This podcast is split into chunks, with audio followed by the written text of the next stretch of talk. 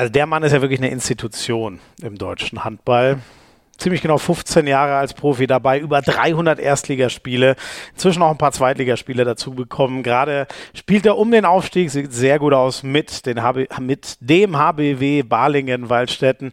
Jens Schöngert ist heute am Start bei Hand aufs Harz. Schön, dass ihr dabei seid beim offiziellen Podcast der Liquimoli HBL. Ich bin Florian Schmidt-Sommerfeld oder kurz Schmiso und Jens Schöngert was ein Typ, der einfach gerade rausspricht. Mit dem kann man sich so geil unterhalten und verquatschen. Deswegen ist auch ehrlich gesagt, ach, sorry, lieber Joscha Ritterbach, die Sprachnachricht ein bisschen untergegangen. Aber wir versuchen da mal ein kleines Experiment, damit die trotzdem heute drin landet. Damit müsst ihr, dafür musst du einfach nur bis zum Ende hören.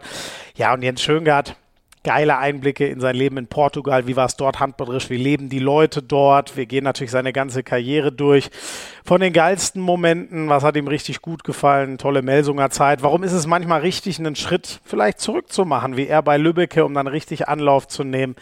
Gibt uns mega coole Einblicke und vor allem, wie gesagt, der Typ, der redet einfach frei von der Leber weg. Der scheißt sich nichts, sagt auch, ey, da hatte ich vielleicht mal nicht so ganz meinen Kopf beim Handball und da musste mein Vater mich erstmal wieder einordnen, dass das was wird. Bin mir sicher, ihr werdet an dieser Folge genauso viel Spaß haben wie ich, weil es ein unglaublich unterhaltsamer Typ ist, der schon so viel gesehen hat im deutschen Handball. Jens Schöngart.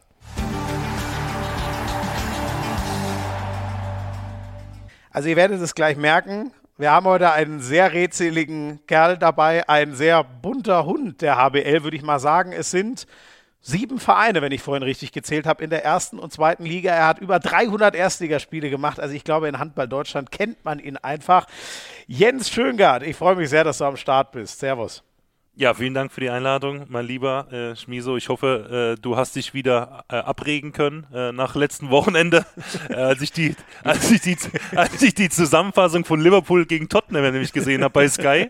Wir hatten eben schon mal ein bisschen drüber geschnackt. Ja, das ist ja. mir gerade nochmal eingefallen. Ja, äh, ja hat die, die unsere Nachbarin, unsere Vermieterin bei uns geklingelt und hat gefragt, ob alles in Ordnung sei, weil sie so ein Geschrei gehört hätte. sie das wollte ist jetzt eine erfundene Geschichte. Oder ist das, das die Wahrheit? Ist, das, ist, das ist genauso passiert. Das ist die Wahrheit? Sie Kein hatte, Scheiß? Sie, sie hatte Angst, ob da irgendwas äh, mit, den, ob mit den Kids alles in Ordnung sei. Ich sagte, oh, nee, ist alles okay. Ich habe nur die Zusammenfassung von Liverpool Tottenham gesehen. okay, das ist erschreckend. Wirklich, ähm, ohne Scheiß, so, so laut bin ich da. Aber das war auch, come on, ey, du bist ein großer Freund des englischen Fußballs, habe ich schon, schon rausgehört. Aber was die letzten Wochen los war, oder? Also ich meine, ich weiß gar nicht, wo ich die Lebensjahre alle wieder herkriegen soll, die mich das jedes Mal kostet bei diesen Spielen, ey. Das hatte ich mich auch gefragt. Also Hut ab. Bei mir äh, kommt dann immer das eine oder andere graue Haar dazu. Bei dir sieht es, wenn ich das so richtig äh, deute, noch nicht danach aus. Äh, ich hoffe. aber ich, ich freue mich immer über, über leidenschaftliche äh, Kommentatoren und ja, äh, ich verfolge natürlich guten Sport sehr gerne und die Premier League gehört da absolut auch dazu, ja. Ja, ähm, Jens, jetzt nehmen wir ja eigentlich perfekt naheliegend auf. Es ist der Dienstag, morgen ist die Folge schon online, aber trotzdem, jetzt müssen wir, weil du ja schon über das Spiel der Spiele vorhin mir mal kurz äh, äh, was gesagt hast. Jetzt müssen wir zwar drüber reden und wenn die Folge rauskommt, ist es schon gespielt. Aber wie groß ist das Nervositätslevel, weil heute in Freiburg, in deiner, ich glaube, du bist ganz leicht nördlich von Freiburg geboren, äh, heute spielt der große SC Freiburg, der auf Kurs Champions League ist, sein Pokal, hoppala, das war mein Tisch, sein Pokal-Halbfinale. Wie, wie weite Wellen schlägt das? Wie in ja, also Aufregung bist du? Ja, insgesamt muss man sagen, äh, war das Training heute Morgen auch schon sehr von Nervosität geprägt von meinerseits. Äh, natürlich äh, für, für alle, die da unten aus der Region herkommen. Äh, das ist halt einfach so, der SC Freiburg ist für uns das Maß aller Dinge. Ähm, der Breisgau ist wunderschön zum Leben und auch zum Urlaub machen. Wir mhm. haben tolle Weine, tolles Wetter und wir haben halt den SCF, aber man muss auch ehrlicherweise sagen, viel mehr haben wir halt da unten noch nicht und deswegen ist man zwangsläufig äh, da mit reingeboren und ist einfach stolz auf den, den SC Freiburg und das kann man, glaube ich, auch auch ähm, unabhängig davon sagen, wie das jetzt die letzten Jahre natürlich auch extrem exorbitant äh, erfolgreich gelaufen ist unter Christian ja. Streich, die Entwicklung des Vereins, auch mit dem Stadionneubau. Ähm, aber ähm, ja, das ist de der Unterschied zu vielen anderen Vereinen oder Regionen im Land, ist, dass man halt Freiburg-Fan auch bleibt, wenn es nach unten geht in die zweite Liga. Mhm. Und äh, ähm, irgendwie hat man das Gefühl, irgendwie seit Jahren, dass man, äh, dass irgendeiner einmal zwicken müsste, dass man mal wieder in der Realität auch äh, äh ja, äh, ankommt. Aber die Jungs machen es einfach überragend sagen, die gewinnen viele Spiele auch knapp. Jetzt auch wieder in Köln am Wochenende äh, ein dreckiges 1-0 und ähm, ja, dass wir auf Platz 4 stehen, ist halt außergewöhnlich und dementsprechend sind wir alle sehr heiß auf die Revanche heute Abend gegen, gegen Leipzig. Ja, Wiederauflage vom Pokalfinale, wo man schon hört, ne? Pokalfinale gespielt. Dieses Jahr wieder alle Chancen, das Ding dann sogar mal zu gewinnen. Platz 4 in der Liga würde heißen Champions League. Kannst du dir das vorstellen, wie der SC Freiburg mit Christian Streich gegen wer auch immer es dann ist? Real Madrid, Barcelona, äh, keine Ahnung, äh, äh, na, Chelsea wird es nicht sein, Liverpool, Man City, wen auch immer. Ne, Liverpool ja auch nicht. Siehst du mal, der SC Freiburg in der Champions League, mal, ey, ist das für dich könnte das kommen und ist das überhaupt denkbar? Ich kann mir das immer noch nicht ganz vorstellen. Also ja, ich, ich finde es geil, aber. Ja, ich auch. Also ich hatte es jetzt vor ein paar Wochen mit meinem Vater davon, äh, der auch Mitglied ist beim SC Freiburg und mhm. äh, ich habe auch gesagt, wenn man mal so zehn Jahre zurückgeht und man stellt sich vor, man würde das Gespräch vor zehn Jahr, heute vor zehn Jahren führen und es hätte einem gesagt, äh, du spielst irgendwie im Europa League äh, Achtelfinale oder Viertelfinale dann äh, gegen, äh, gegen Juventus Turin, ja, dem hätte ich direkt ins Bein geschossen mit einem Jagdgewehr. das ist ja, das ist ja, das ist ja völlig verrückt. Und äh, nachdem wir es irgendwie letztes Jahr ins Pokalfinale geschafft haben und dann ja mhm. nur im, quasi im, äh, ja, in der, im Elfmeterschießen gescheitert sind, ähm, ja, jetzt wieder im Halbfinale zu stehen, dann irgendwie gegen die Bayern zu gewinnen, auswärts irgendwie mit, mit äh, einem absoluten Traumtor in der ersten Halbzeit und diesem Elfmeter in der zweiten, das ist einfach, das kann man gar nicht in Worte beschreiben und äh, ja, wir sind, glaube ich, alle super stolz auf den Verein. Ich glaube, dass der Verein auch äh, deutschlandweit sehr viel Anerkennung und Respekt äh, äh, bekommt, das auch Absolut. zu Recht und ich finde, ich finde schon, dass es andere Vereine auch geben sollte, die ab und zu mal ein bisschen mehr auf Kontinuität bauen sollten, auch im Fußball, auch wenn das manchmal vielleicht erstmal zu einem, zu einem Rückschritt ähm, ja, äh, führt, aber oft ist halt ein Schritt zurück, auch zwei nach vorne ne, oder nur Anlauf nehmen. Und das finde ich, macht Freiburg ja. außergewöhnlich gut. Ne? Genau, mit Streich seit über zehn Jahren, zweite Liga, runtergegangen, festgehalten und inzwischen die kompletten, ja, äh, das, was man gesät hat, da auch komplett äh, ein, eingefahren, die Ernte. Ähm, Sag mal, deine, deine äh, Wohnsituation, sage ich jetzt mal. Du kommst aus Freiburg, spielst ja jetzt in Balingen. Das ist zum Glück wieder um die Ecke. Du hast ja, da werden wir nachher drüber reden, eine ganz schöne Tour hinter dir. Ne? Es war jetzt mal Ausland ein paar Jahre. Du warst schon im ganz hohen Norden. Jetzt bist du wieder einigermaßen nah angedockt. Wie ist es? Wo, wohnst du in, in, in Balingen? Familie immer noch in, in Freiburg? Wie ist es bei dir gerade? Genau, ähm, für uns war es ziemlich wichtig nach dieser Zeit in, in Lissabon im Ausland, in der wir echt eine riesen Erfahrung gemacht haben und ähm, so als Familie extrem gewachsen sind und äh, auch meine Frau und ich als ja als als Mensch äh, extrem gereift sind mit dieser mhm. Auslandserfahrung, war das für uns wichtig, den Kindern so eine richtige Base zu geben und deswegen haben wir uns bewusst auch ähm, für diese Wohnsituation eben äh, in der Nähe von Freiburg, in meinem Heimatort Tening, ähm, wo, wo meine Frau und die Kinder jetzt sind und ich versuche mhm. eben viel zu pendeln. Ähm, ich muss nur einmal über den Schwarzwald quasi drüber und äh, dann bin ich, bin ich bei meiner Family.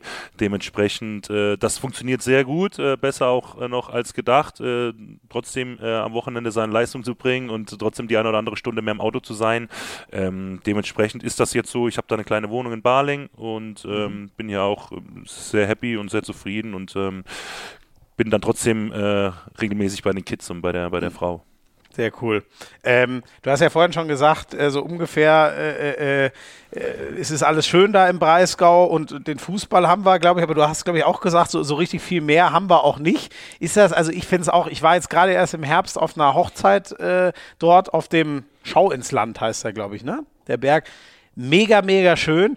Aber wenn ich aus München darüber fahre, so, ich denke mir schon auch, boah, das ist ja irgendwie schon alles so ein bisschen im, im Nirgendwo. Und gefühlt kurz danach ist Deutschland ja auch schon, schon zu Ende. Ich weiß nicht, wie, wie schaust du so auf deine, deine Heimat, sage ich mal? Ja, nicht nur gefühlt ist Deutschland da zu Ende. Äh, wir haben es ja, es ist tatsächlich so, Schmiso. Äh, äh, also von, von Tening aus sind das, glaube ich, 10, 10 Minuten im Auto oder 15 bis, bis äh, an die französische Grenze, an den mhm. Rhein. Und äh, ja, eine halbe Stunde bis Basel. Äh, dementsprechend ja, wohnen wir einfach am, im schönen Dreiländereck. Mhm. Ähm, ja, wir haben noch den Europapark, äh, den wirst du mit Sicherheit auch schon mal gehört ja, haben. Rust, da sind wir ja. auch sehr stolz drauf, ja. Dann haben wir ausgezeichneten Wein, ja. Also, äh, nein, also insgesamt ist es schon so klar, logisch, ähm, ist schon so auch ein Punkt tatsächlich, wo ich auch mit, mit meiner Frau oft drüber äh, diskutiere, seit wir wieder zurück sind. Wir hatten jetzt natürlich eine, eine mega Reise, eine mega mhm. spannende Reise auch, ne, mit Städten dann wie, wie Hamburg und Lissabon und so, wo du einfach in tollen Metropolen gelebt hast. Und mhm. klar, logisch, brauche ich jetzt auch keinem sagen, Freiburg ist jetzt auch nicht der Nabel der Welt, aber es ist halt extrem äh, lebenswert und äh, für uns ja. jetzt erstmal eine neue Base. Und äh, aber man hat schon so das Gefühl, ähm, ja, dass, dass wir noch nicht so ganz sicher sind, ob uns das jetzt quasi groß genug ist, ähm, nach dem, was wir da einfach für Möglichkeiten hatten, auch die Jahre zuvor. Ne? Und das war ah, okay. Also ihr, ihr seid jetzt, habt jetzt erstmal Freiburg als eure Base und du, du pendelst so ein bisschen ausgewählt, aber es ist noch nicht gesagt, ob ihr immer in der Heimat quasi bleibt. Ihr, fällt die Entscheidung ja, dann mit ja, Karriereende ach, oder? Ach, wer weiß das schon so genau? Ich meine, mhm. früher bist du irgendwo in einem Ort aufgewachsen, hast dann irgendwo eine Schreinerausbildung gemacht oder, äh, keine Ahnung, eine, eine Bankkaufmann-Ausbildung ja, oder ja. was auch immer, ne? Und hast dann dort halt irgendwie 50 Jahre gearbeitet, bist dann irgendwann in, in Rente gegangen und hast ja. dann da deinen Lebensabend verbracht. Und heute ist es doch so, du weißt doch heute nicht, was morgen ist. Ähm, die Welt ist, ist so klein geworden und es gibt so viele Möglichkeiten. Ähm, ist jetzt auch kein Geheimnis, dass meine Frau und ich uns oder wir als, als Familie auch extrem wohlgefühlt haben in Portugal. Wir sprechen mhm. äh, äh, fließend die Sprache, haben dort mhm. Freunde und ähm, ja, dass das Wetter noch ein bisschen einen Ticken besser ist äh, als in Deutschland, auch in Portugal. Ähm, wir haben beide, wir haben, wir haben beide eine, eine betriebswirtschaftliche Ausbildung oder mhm. Studium. Ähm, ja, deswegen mal gucken. Also ähm, wir haben einfach gemerkt äh, mit dieser Auslandserfahrung, dass es tatsächlich noch mehr gibt, äh, äh, auch außerhalb von Deutschland und das ja. Auswandern gar nicht so kompliziert ist oder so weit weg ist oder man so viel Angst davor haben sollte, wie man das vielleicht eigentlich sonst doch pflegt und hegt. Ne? Sehr cool. Also da ehrlich gesagt zum Beispiel, ich kann mir, bei mir ist es wahrscheinlich von Berufswegen auch schwierig. Ich weiß nicht, ob ich irgendwann mal auf Portugiesisch kommentieren könnte. Das ist wahrscheinlich ein sehr weiter Weg, das auf seiner Nicht-Muttersprache zu machen. Aber kann, ich kann mir das gar nicht so, äh, äh, ich weiß nicht, wenn wir das vielleicht vorziehen, wir werden ja nachher nochmal alles Stück für Stück durchgehen, aber wenn wir da schon sind, wie, wie kam damals der Entscheid nach Portugal zu gehen? War ja 2020, das heißt auch in einer sehr speziellen Zeit. Ähm, inzwischen ist das zum Glück quasi alles rum und vergessen, aber das war ja mitten in Corona, wo die Welt stillstand. Warum habt ihr es ausgerechnet da gemacht? Ja, vielleicht auch deswegen, weil die Welt stillstand. Weiß nicht, also letzten Endes war es so, ähm, ich habe dann irgendwann zu meiner Frau gesagt, ja, ähm, vom Gefühl her bin ich ein bisschen müde von der Bundesliga, aber es war jetzt weder, mhm. äh, so, es war weniger körperlich, es war eher so mental, dass ich das Gefühl hatte, Mensch, du fährst jedes Jahr in dieselben äh, Arenen, du fährst jedes Jahr in dasselbe Hotel, du weißt schon, bevor du in den Bus einsteigst, was es später im Buffet gibt, dann, wenn du in Kiel mhm. spielst, dann weißt du, du schläfst in dem Hotel und äh, ich weiß nicht, ich hatte irgendwie das Gefühl, einfach mal was anderes erleben zu wollen. Und dann, ähm, unser Sohn war damals gerade äh, eineinhalb Jahre alt und dann haben wir gesagt, Mensch, irgendwie Ausland noch mal eine Fremdsprache lernen, wäre echt mega. Und dann gab es einfach viele Angebote aus, aus Polen oder äh, hatte auch aus, war das Skopje, aus Frankreich. Und dann gab es eben halt auch äh, Portugal mit Lissabon und äh, mhm. dann haben wir so ein bisschen überlegt, okay, was wäre cool? Französisch hatte ich vier Jahre in der Schule. Das, das wäre ganz cool gewesen, aber dann haben wir gesagt, na gut, mit Lissabon ist auch nicht so schlecht ein bisschen Wasser um die Ecke und ähm, für einen großen Fußballverein zu spielen äh, mhm. als Fußballfan war auch interessant und ähm, ja. also so Retro, Retro-Perspektiv war es halt für uns eine Wahnsinnszeit und ähm, ja, unsere Tochter ist, ist dort sogar, geboren. Das ist, glaube ich, sogar der, der ne, die Bayern haben die irgendwann überholt, aber das war, glaube ich, ganz viele Jahre lang der größte Verein der Welt sogar, was Mitglieder angeht. Ne? Also es ist ein Riesenverein. Ja, es gibt so viele Dinge, die, die mich mit diesem Verein auch immer noch verbinden oder auch ganz viele Erinnerungen, an die ich gerne zurückdenke. Und äh, alleine diese, diese, diese Augen zu sehen, wenn wir beispielsweise vom, vom Europa League Auswärtsspiel zurückkamen und äh, es wurde so die Luke geöffnet am, am Lissabonner Flughafen, du bist mit diesem äh, verschwitzten Sporting Polo dann nach vier Stunden Flugreise mit dem äh, verstunkenen Synthetik Polo ausgestiegen und mhm. die äh, Mitarbeiter-Crew am, am Flughafen waren eben äh, auch Sporting-Fans, diese strahlenden Augen zu sehen, daran hat man einfach gemerkt, was, was so ein Fußballverein für die Leute in Portugal ausmacht. Ja, das, kann ja. man, das kann man sich äh, gar nicht vorstellen äh, hier in Deutschland. Natürlich sind wir hier auch glühende Anhänger und ähm, Riesenfans, aber für die ist das noch mehr. Und ähm, das war eine, eine, eine, Wahnsinnserfahrung für mich als, als Sportler und äh, als, als Person und äh, auch für uns als Familie. Und ähm, da sind wir sehr, sehr dankbar für. Und das war so mit der ausschlaggebende Punkt, warum wir das damals einfach gemacht haben. Und ähm, ja. Wobei ich jetzt gerade überlege, nee, ich glaube, ich habe, oh Gott, das ist natürlich die Todsünde. Ich glaube, Benfica ist der, der so unglaublich viele Mitarbeiter hat. Das ist natürlich der Erzrivale von, von, von Sporting, glaube ich. Ne? Ja, das ist Ich richtig, glaube- ja. Ich, ich kann mich erinnern, äh, in, in, in, in den ersten vier Wochen bin ich mal ähm, zum Training oder ins Stadion gefahren mit einem roten Hoodie. Ich hatte mir irgendwie äh, Anfang des Jahres in Hamburg einen, einen roten Hoodie gekauft. Und, Sporting ist äh, grün, muss man Richtig, wissen. Ne? beziehungsweise Benfica ist rot, ist eigentlich viel schlimmer. Ja, genau. Ja, ja, oder das ist das Problem daran, genau. Und bin ins, bin ins Stadion gefahren und wollte, wollte zum Training und äh, dann wollten mich Securities mich nicht äh, hochlassen äh, mit dem Aufzug in die Halle, weil sie gesagt haben, sag mal, du weißt schon, dass du gerade einen roten Pulli hier ins Stadion reinkommst. Bis ich ich habe das überhaupt nicht, ich habe das überhaupt nicht wahrgenommen. Ich bin dann einfach hab den Pulli eingezogen, weil ich den ganz gerne mag. Der lag gerade so irgendwie zur Hand äh, und äh, haben, die haben mich dann relativ schnell sensi- sensibilisiert darauf, dass man äh, den Pulli vielleicht für die Vertragslaufzeit in Portugal erstmal lieber im Schrank lässt. Ne? Ja. Also Hast du ihn nicht demonstrativ verbrannt, um ihnen zu Nein, zeigen, wie sehr dein Herz. Nein, das habe ich nicht getan. Das wäre ja Äh, auch leicht übertrieben. Ich, aber ich trage ihn jetzt in Barling mit, mit, mit äh, großer Imbrunst wieder. Stimmt. Ja, ja, Äh, klar. genau. jetzt, ja, jetzt, jetzt macht das wieder Sinn. Jetzt macht das wieder Sinn.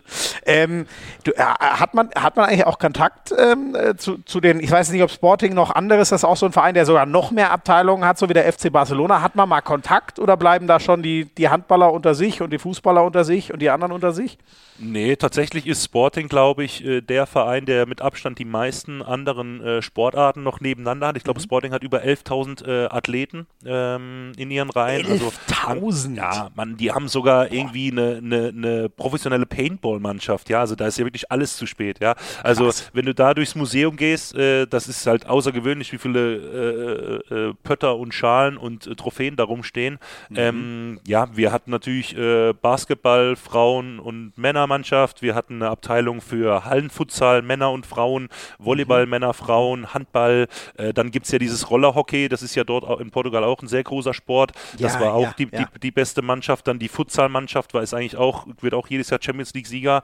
Und ähm, mit denen hat man sehr, sehr engen Draht. Man trifft sich oft im, im Fitnessstudio, hat sich da oft ausgetauscht. Ich habe da auch extrem viel profitiert von, einfach mal so Einblicke zu bekommen von den anderen Jungs. Und das ist schon außergewöhnlich. Das macht es einfach außergewöhnlich. Und da hält halt einfach jeder zusammen. Und äh, auch bei den, bei den wichtigen Spielen ist dann, ist dann die Ehrentribüne voll mit den ganzen Spielern von den anderen Mannschaften, die unterstützen dann. geil. Und das ist schon, ist einfach ein anderer Zusammenhalt nochmal irgendwie. Da gönnt auch jeder dem anderen noch ein bisschen mehr, wie vielleicht bei uns. Aber das ist ja, das, äh, das zieht sich ja bei uns irgendwie gefühlt eigentlich durch die komplette, äh, durch die komplette Bevölkerung oder durch, durch, durch, durch den Deutschen hindurch. Das ist halt nun mal so. Das ist jetzt auch äh, keine Wissenschaft, äh, dass, dass wir nicht Oh, die besten Gönner sind in Deutschland.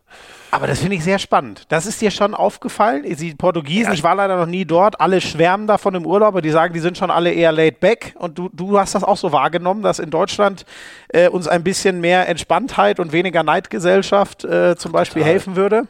Ach klar, total, Ja. total. Also das ist, das ist wirklich ein Punkt, den ich da gelernt habe. Ich bin wirklich tatsächlich wahrscheinlich die Definition eines Urdeutschen, weil ich äh, extrem auf, auf Pünktlichkeit achte und Ja. auf ja äh, Präzision. Und für mich ist das alles so, ja, ich will das alles perfekt machen und äh, irgendwie so über die Jahre gelernt, einfach äh, all diese Tugenden äh, so perfekt umzusetzen. Und wenn mal irgendwas daneben geht, dann war ich schon wieder so irgendwie mit einer halben Krawatte unterwegs. Und äh, das musste ich erstmal lernen in Portugal. Und das war für mich auch als, äh, als Persönlichkeitslehre extrem wichtig. Ähm, ich kann mich erinnern, ich habe anfangs einen, äh, ein Dokument gebraucht, das bestätigt hat, dass ich bei Sporting Arbeitnehmer bin, ähm, um, um eine Steuernummer für meine Frau und für meinen Sohn zu bekommen. Und äh, jeden Tag bin ich wieder ins Büro gegangen und gesagt, hey, ich brauche dieses Dokument, weil ich muss das einreichen bei den Behörden. Dann hieß es ja, amanja, amanja, das heißt so viel wie, wie morgen, morgen. Und für mich war das die ersten drei Mal, dachte ich nur so, Mensch, ja, okay, kein Problem, vielleicht passt es gerade nicht, das hat man ja ab und zu mal, das war auch andere Dinge, äh, da du bist ja auch nicht der Nabel der Welt, ja. Ähm, aber als es dann halt nach zehn Tagen immer noch amanja hieß, ja, da würde ich dann, wurde ich dann irgendwann auch ein bisschen äh, bestimmter. Und äh, Ja. dann haben die alle so gelacht, ja, da ist unser Deutscher hier, äh, der uns alle den ganzen Tag auf den Sack geht mit irgendwelchen Dokumenten, die er für Behörden braucht.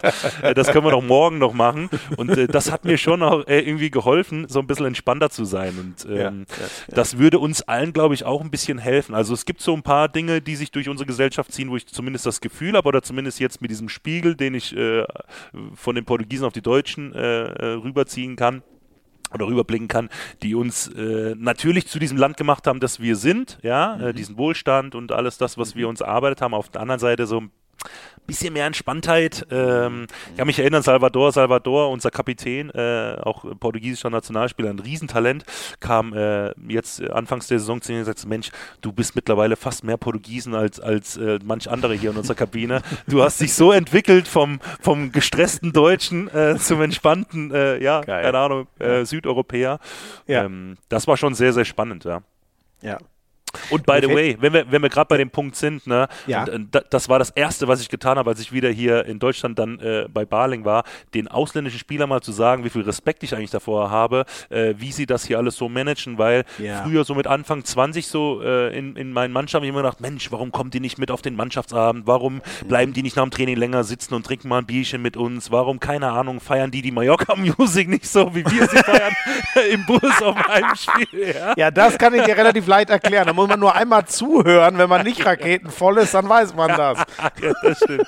Das stimmt. Wobei bei uns geht das mittlerweile auch nüchtern. Wenn wir morgens um 9.15 Uhr trainieren und ich komme um 8.30 Uhr in die Kabine rein, dann läuft bei uns schon hier wieder Mickey Krause hoch und runter oh. ja, und Peter Wackel. Ja. Das ist so, das ist halt ein Handballer-Ding. Ich glaube, das kriegst du aus uns auch nicht raus.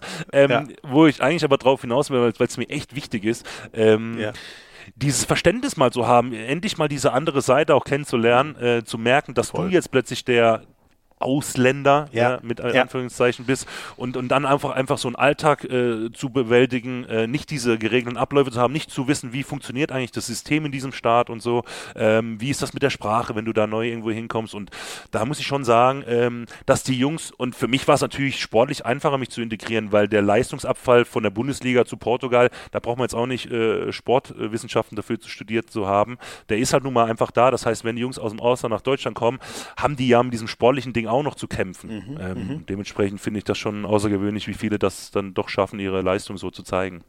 Was würdest du sagen? Wie, wo würdest du so in der Mitte, oder ich weiß nicht, ist das Gefälle dann sehr groß zwischen denen? Ich meine, inzwischen sehen wir die top-portugiesischen Teams auch regelmäßig in der European League gut mitspielen. Ähm, wie, wie, groß würdest du sagen, ist das, äh, ist das Gefälle? Kann man das irgendwie so vergleichen? Wo, wo, wo, wo wäre Portugal so einzuranken? Ist das wie die zweite Liga? Ist es zwischen unserer zweiten und der ersten Liga? Nee. Nee, also die, die Liga hat sich extremst entwickelt, auch in der Zeit, in der ich da war. Ähm, in den drei Jahren ist, ist, ist, also ich meine, Benfica ist letztes Jahr European League-Sieger geworden. Äh, uns hat im Achtelfinale. Also mit einem äh, Skandal natürlich, muss man sagen. Ja, da, also, ne, brauchen wir nicht drüber diskutieren. So ähnlich wie in Bochum letzten Freitag. ja, muss man sagen. Absolut. Ja, absolut. So. Ja. Nee, ist richtig. Ähm, aber da, ähm, das stimmt. Das ist, das ist, das ist, das ist ein Fakt. Ähm, nichtsdestotrotz aber ich weiß, was du meinst. Auch, haben sie es trotzdem ins Finale geschafft. Ne? So, genau. Ähm, das ist der eine Punkt. Dann hast du FC Porte, die schon seit Jahren in der Champions League echt eine gute Rolle spielen bis auf jetzt diese ja. Saison. Da war es jetzt nicht so äh, von Erfolg gekrönt. Und dann muss man halt auch sagen, wir mit Sporting, wir hatten, uns hat das Jahr zuvor, meinem ersten Jahr hat uns ein Tor gefehlt gegen Wisla Plotzk, die jetzt äh, nachweislich in der Champions League auch eine gute Rolle spielen. Ähm, letztes Jahr hat uns ein einziges Tor gefehlt gegen den, gegen den amtierenden deutschen Meister SC Magdeburg im Achtelfinale. Ja, da mhm. hätten wir es auch fast gepackt, äh, die rauszuschmeißen. Also die, die Qualität ist schon sehr, sehr gut, zumindest bei den ersten vier Vereinen. Dass das Gefälle danach ein bisschen äh, größer ist, das liegt aber hauptsächlich daran, mh, dass halt der Portugiese an und für sich jetzt nicht der äh, größtgewachsene äh, Europäer mhm. ist. Ähm, mhm. ne? Also mhm. du hast halt einfach nur mal ähm, da fehlt einfach ein bisschen an Körperlichkeit, aber von der technischen Ausbildung und vom Handball an für sich kann sich das absolut sehen lassen. Und äh, wenn ich das zum Beispiel mit der spanischen Liga vergleiche, dann ist die portugiesische Liga meines Erachtens schon, äh, schon, schon vorbeigezogen, äh, auch in der Breite. Ähm, mhm. Aber klar, du hast Deutschland und Frankreich noch und Dänemark, das sind schon so Ligen, die da schon noch äh, deutlich voran sind. Aber für so ein kleines Land, ich glaube, da leben elf Millionen Menschen, ist das äh, aller Ehren wert und ähm, machen ja, das großartig ja. und haben natürlich auch mit diesen Fußballvereinen einen riesen, einen riesen äh, Background hinten dran, auch finanzieller Art. Ähm, mhm. Das hilft da natürlich logischerweise auch dieser Zusammenhang, also der Fußball ist das große Aushängeschild und das geht dann in andere Sportarten rein. Muss ich mir das eigentlich ähnlich vorstellen wie in, in Barcelona? Das, da weiß man ja, die großen Werbeflächen ver, äh, vermarktet der Fußball und von diesen riesen Marketing-Einnahmen gehen dann in alle anderen Sportarten was rein. Ist das eigentlich bei, bei Sporting ähnlich oder müssen die Sporting-Handballer sich selber tragen finanziell? Also ich hatte jetzt selten äh, die Möglichkeit, Einblick in die Finanzbuchhaltung von äh, Sporting äh, Einblick ja. äh, zu gewähren, aber äh, es ist tatsächlich, zumindest meine, meiner Kenntnis nach, ist es schon so, logischerweise, wir sind ja, oder der Verein ist ja abhängig ähm, eben vom Fußball. Das ist ja, ist ja kein mhm. Geheimnis. Ich glaube, mhm. das finanziert sich alles und natürlich hat das Sporting auch geholfen, dann jetzt wieder mal ein Jahr Champions League zu spielen. Du merkst mhm. natürlich dann schon, plötzlich fangen sie dann wieder an, mit den, mit den Baggern äh, ums, ums Gelände anzurollen und wieder irgendwie Sachen zu modernisieren, weil da plötzlich andere Einnahmen wieder da sind.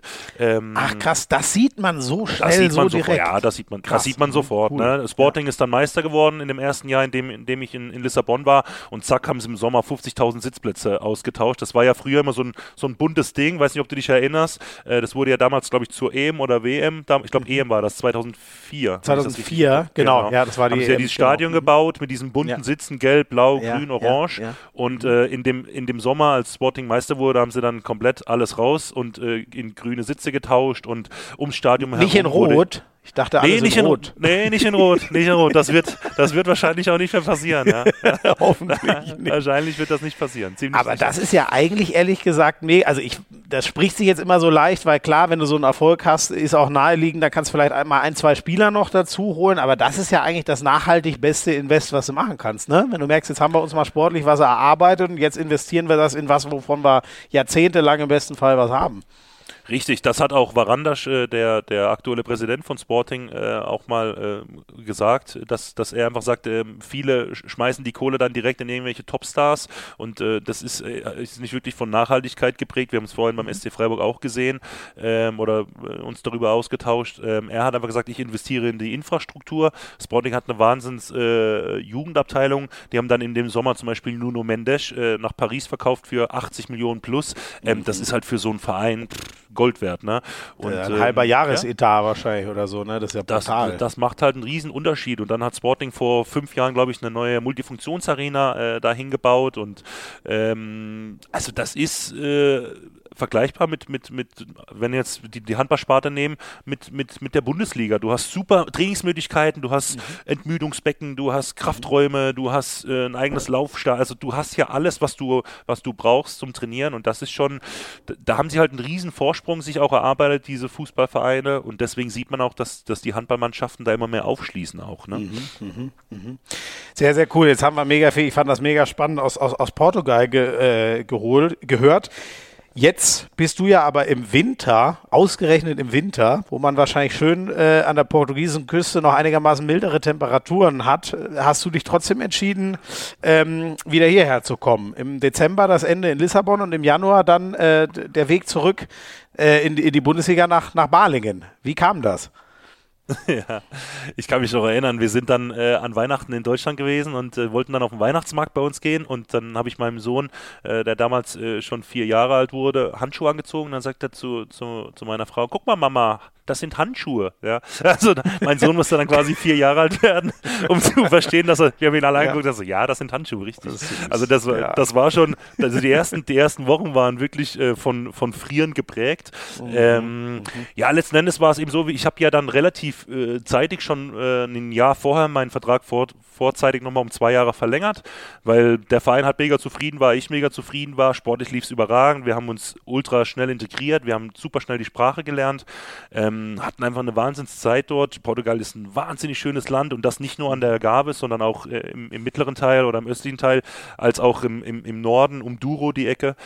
Ähm, aber wir sind dann nochmal äh, Eltern geworden im Januar, ähm, hatten dann äh, eben dann auch noch ein Neugeborenes und dann, äh, ja, zur Sommervorbereitung waren wir schon viel unterwegs und dann mit dem Start der European League-Saison war es auch so, dass wir gefühlt nur noch weg waren. In Deutschland war das immer so, zum Beispiel bei meiner Zeit bei Frisch auf Göpping oder auch bei Flensburg, da bist du irgendwie einen Tag vor dem Spiel mit dem Flugzeug irgendwo hingeflogen, hast dann morgens, äh, am nächsten Morgen dich äh, also anschwitzen lassen und bist dann abends halt zum Spiel und am nächsten Morgen wieder zurück oder vielleicht noch nachts mit dem Charter oder so zurück.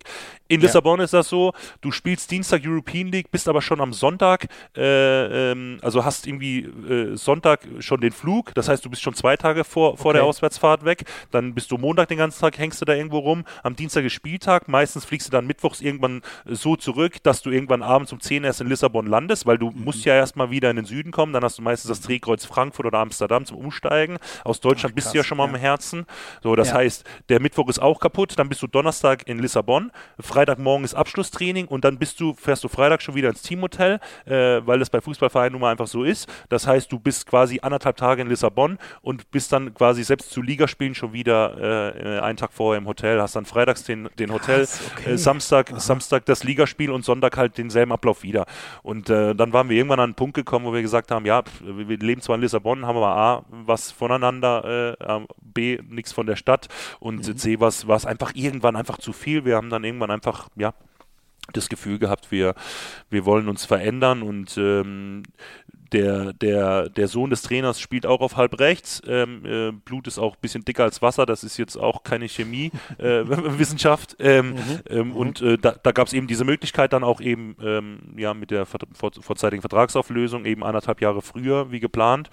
Und ähm, ja, ähm, haben uns dann haben uns dann einfach dazu entschieden und sind äh, ziemlich froh darüber, auch wenn der Frühling in Deutschland, glaube ich, alles andere als, als äh, angenehm war. Ja, der könnte jetzt langsam mal kommen. Ich habe noch wenig gesehen von Frühling, bis auf so ein, zwei Tage, wo man durchgeblitzt hat. Kommen denn, kommen die anderen damit alle gut klar? Sind die Portugiesen das einfach so gewöhnt? Weil das klingt ja schon nach einem, also das ist ja nicht nur jetzt für dich als äh, äh ausländischer Spieler dort krass, sondern das muss ja auch für die Portugiesen selber krass sein. Eigentlich nie da zu sein, wo man eigentlich ist, sondern immer nur auf Achse, so wie ich dich verstehe ja, wir hatten schon eine sehr, sehr, sehr, sehr homogene Truppe, das muss man schon sagen. Wir hatten sehr, oder Sporting äh, lebt von sehr vielen jungen portugiesischen Talenten, gespickt eben mit, mit international erfahrenen Top-Leuten, ob das dann eben Carlos Schruesca war, dem man, der schon seit sechs, sieben Jahren da spielt, der vorher in Westbrem lange Zeit war, äh, mhm. ob das Matthäus Skok damals war als Torhüter ähm, oder ich dann, oder äh, da waren einfach, das wurde einfach, die Mischung war immer ganz gut und ja, ich denke schon, dass, ich meine, das ist natürlich auch nochmal ein Unterschied, ob du dann quasi in deinem eigenen Heimatland eben dann am Reisen bist oder, oder ob du dann halt, äh, ja, ja, eben sowieso schon im Ausland schon bist. Und mhm. das ist schon so, unsere Familien waren dann schon relativ häufig auch zu Besuch, um auch ein bisschen zu unterstützen.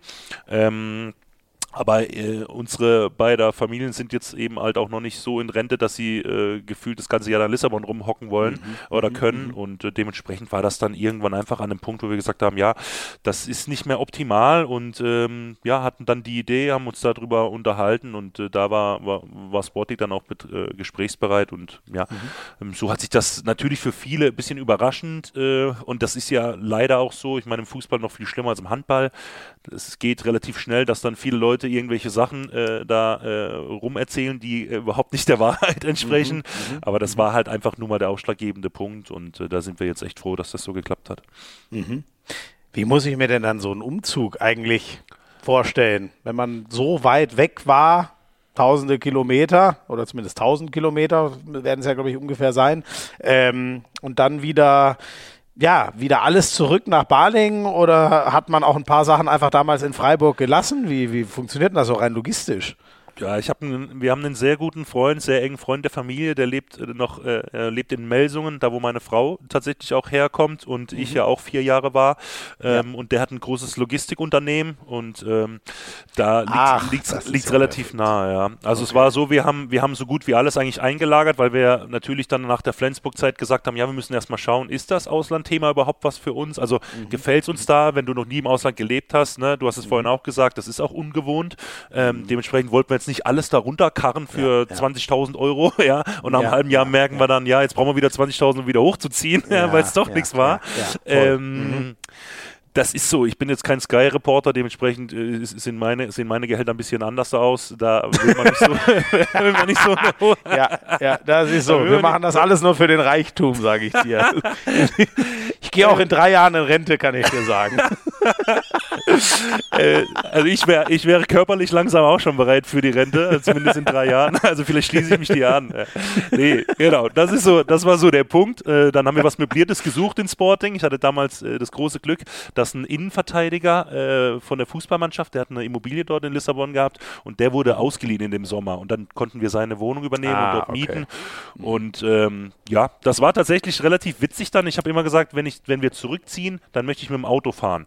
Und äh, mein Vater ist dann runtergeflogen, die, das Unternehmen hat alles mitgenommen, meine Frau ist mit den Kindern nach Hause geflogen und ich bin mit meinem Vater dann tatsächlich von Lissabon bis nach Freiburg mit dem Auto gefahren und das war halt eine Riesenzeit. Ne? Einmal da quer durch Portugal, dann quer durch Spanien, eine Übernachtung an der spanischen Grenze ähm, und dann einmal noch quer durch Frankreich und dann bist du auch schon da. Also äh, haben dann 28 Stunden gebraucht. Das war einfach mega entspannt, weil du natürlich alles über Tempomat fahren kannst. Ne? Ja. Und äh, ja, war, war, war richtig super und äh, natürlich auch landschaftlich aber, total toll. Aber da hattest du einfach Bock drauf, oder wie das, äh, also, oder hast du gesagt, so ein paar, damit die restlichen Sachen, damit wir nicht alles schon vorher, dass man auch ein bisschen was ins Auto laden kann, oder wolltest du einfach mal diesen Trip, was sind das dann? Was bist du da, 28 Stunden? Fährst ja wahrscheinlich, sind das 1000 Kilometer? Ist ein bisschen nee, mehr, das sind, nee, das sind 3000 Kilometer. 3000? Ja. Boah. Ja, ja. Das ja, ja stimmt. 1000 sind es ja wahrscheinlich schon so in den Süden von Frankreich, ne? Ja, äh, deswegen, ja, ja, genau, ja. richtig, ja, genau. Ja, also brutal, Frankreich ist auch, ist auch ein bisschen größer, äh, und ja. noch viel langweiliger, als man es schon von, äh, auch von Google Maps kennt. Also so quer durch Frankreich kann man nicht jedem empfehlen. Das war jetzt äh, landschaftlich nicht, nicht äh, das Nonplusultra. Äh, insgesamt war so, also zum einen, es hat mehrere Aspekte gehabt. Zum einen ähm, war der Transport, äh, den wir angeboten bekommen haben, super teuer. Und zum anderen wollte ich tatsächlich schon damals nach unten zum Runterziehen, wollte ich schon mit dem Auto fahren. Und mhm. das hat halt nicht geklappt. Dann haben wir gesagt, okay, dann machen wir es halt beim Zurückfahren. Ich hatte dann eh Zeit, es war ja Winterpause mhm. und ähm, ja, dann sind wir mit dem Auto gefahren. Mein Dad ist auch sehr gerne, fährt tatsächlich sehr gerne Auto und mhm. dann haben wir gesagt, komm, das machen wir mal zusammen. Und ich muss echt sagen, das hat, hat mega gut geklappt. Ähm, ja, bis auf das ständige Maut, äh, Mautgebühren bezahlen war es auch relativ, war es auch relativ angenehm. Ja, ja, ja. ja. Also für ich alle, die mal, die mal beim Auto da runter, runter wollen, von Freiburg bis da runter, brauchst du dann auch nochmal so um die 200, 250 Euro Maut. Ähm, Gebühren. Das, okay. das sollte man sich mhm. schon mal nochmal einpacken. Aber ansonsten ist es ja. schon deutlich günstiger. Ich glaube, die wollten äh, dreieinhalbtausend Euro haben für, für den Transport und ja, so haben ja. wir das Nützliche mit dem Schönen verbunden.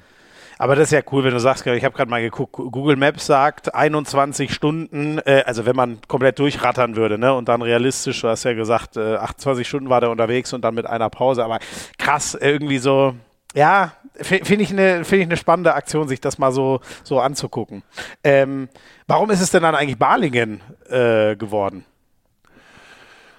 Also ich will jetzt nicht despektierlich klingen, ähm, aber natürlich hat, hat der ähm, geografische äh, Aspekt auch eine Rolle gespielt. Also das ist mhm. natürlich das eine, äh, eben äh, mit der Nähe zu Freiburg, zur Heimat. Und das andere natürlich ist das sportlich, war das eine maximal äh, spannende äh, Aufgabe, glaube ich, nach einer, nach einer super Hinrunde von den Jungs. Mhm. Äh, einfach, ja, vielleicht einfach die, die entscheidende Note zu sein, den Jungs nochmal von halb rechts ein bisschen mehr Wurfkraft zu geben mhm. und dort einfach, ähm, ja, dem Verein zu helfen, dort äh, hinzukommen, wo er hingehört, nämlich ins Oberhaus. Ähm, mhm. Barling ist ein wahnsinnig leidenschaftlicher Verein äh, mit, mit vielen tollen Menschen, die im Ehrenamt äh, dahinter sind und ähm, das war das war schon so der Punkt. Ich habe dann gesagt, Mensch, so richtig äh, wirklich so aufgestiegen bist in deiner Karriere auch noch nicht. Das wäre schon wäre schon noch mal cool. Mhm, und ähm, ja, ja, das ist ähm, insgesamt einfach ein spannendes Projekt. Dann kenne ich natürlich Jens Bürkle schon ewig auch als äh, ja als Gegenspieler von damals und Wolfgang mhm. Strobel, mhm. Felix König, der das jetzt ab Sommer übernimmt und äh, dementsprechend ging das dann ähm, ja,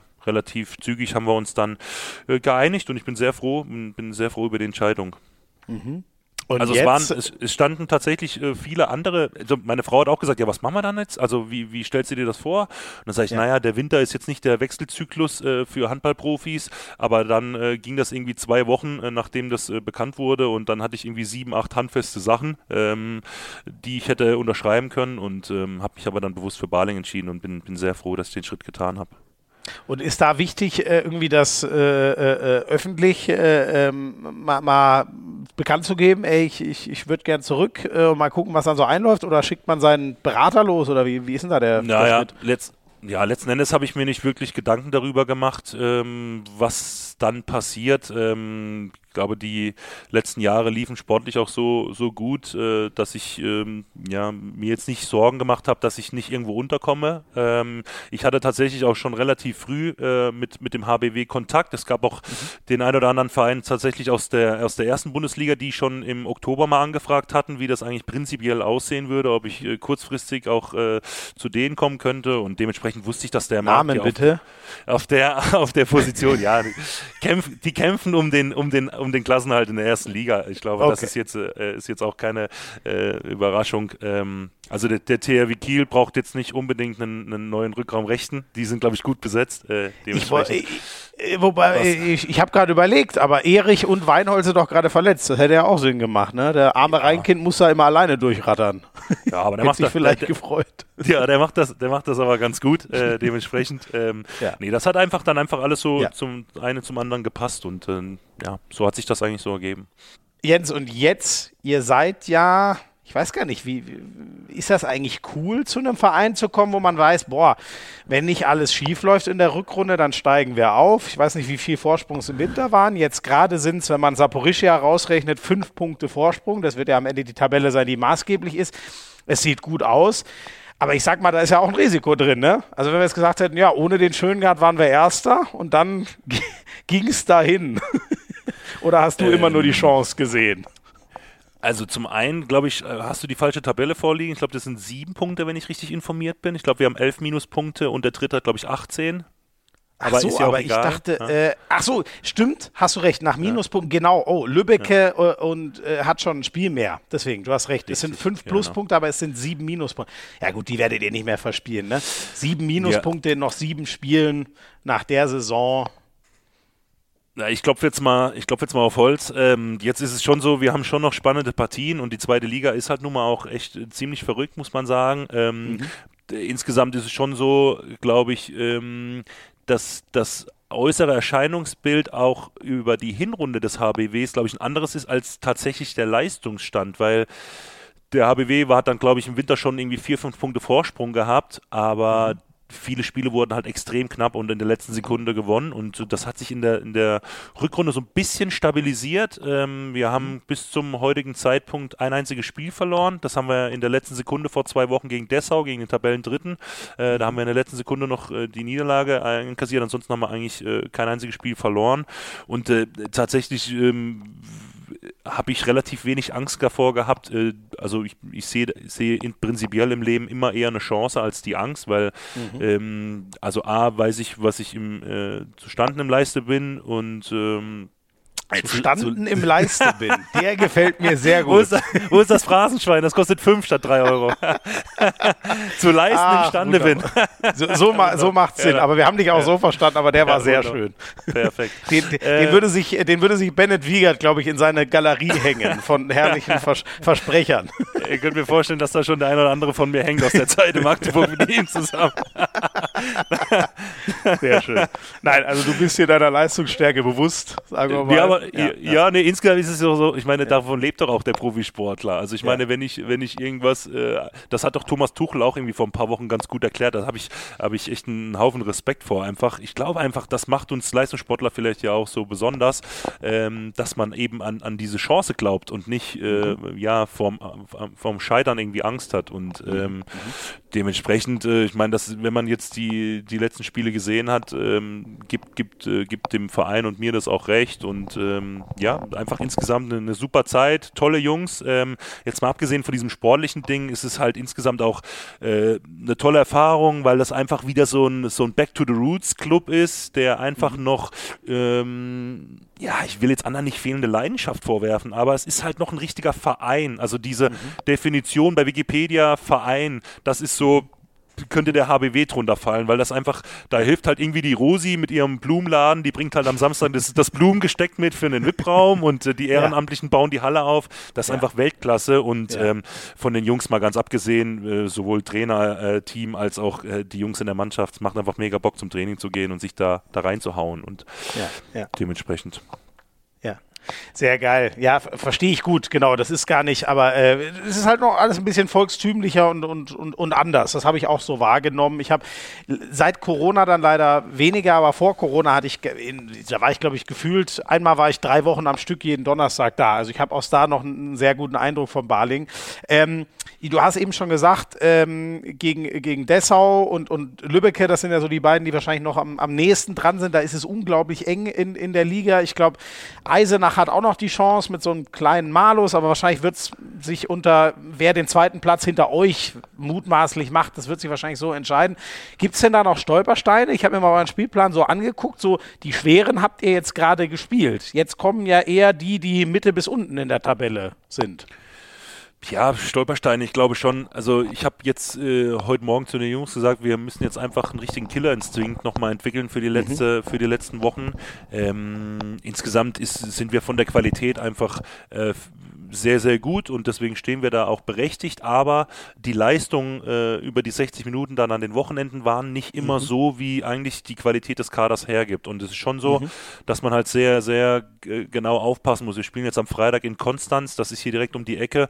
Da wird jetzt, glaube ich, heute Mittag gefühlt schon die Zusatztribüne angefangen äh, aufzubauen. Äh, okay. Da, mhm. da wird es da wird's richtig brennen. Jeder, der schon mal in Konstanz in der, in der Schänzlerhalle war, der weiß, was, das, was da los ist. Ähm, ich mhm. glaube, von uns sind über 200 Karten schon im freien Verkauf auch äh, äh, losge, äh, losgeworden. Das heißt, es kommen auch viele Barlinger.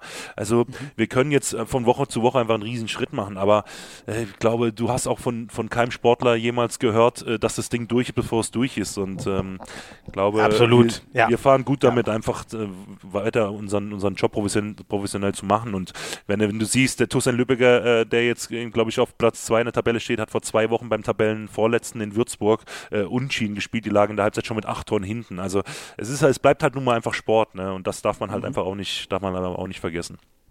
Ist, ist, Würzburg nicht sogar inzwischen Tabellenletzter? Ja, ich als das Bayer habe hab immer noch so einen kleinen Blick äh, drauf. Früher Rimpa, jetzt Würzburg. Ähm, der Kader, Jens, ist mir aufgefallen, ähm, ist ja schon, das sind fast die ganzen Leute, die ich noch aus der, die, die Abstiegssaison, die ja echt ein unglaublich enger Fight mit, mit Minden war.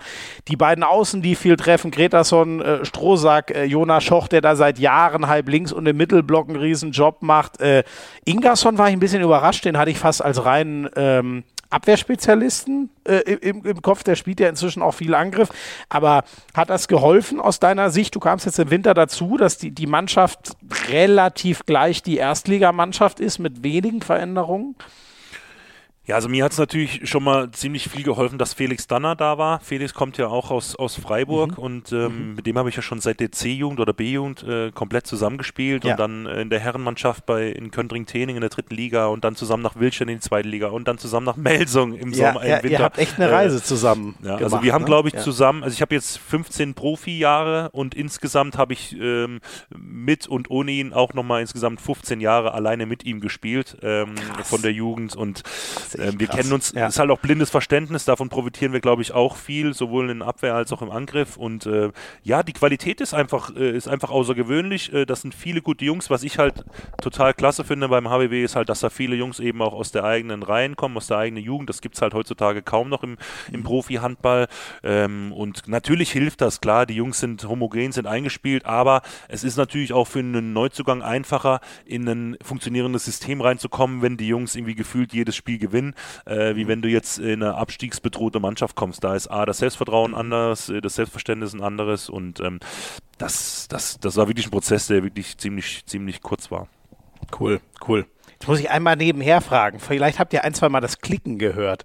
Bist du da so wie ich, dass du gerne, ich weiß nicht, ob du dir Notizen machst oder ob du nur aus Nervosität, ich sehe immer, dass du deinen Kugelschreiber da hast und dir ab und an malst du da nur rum oder machst du dir Notizen? ja. Was machst du?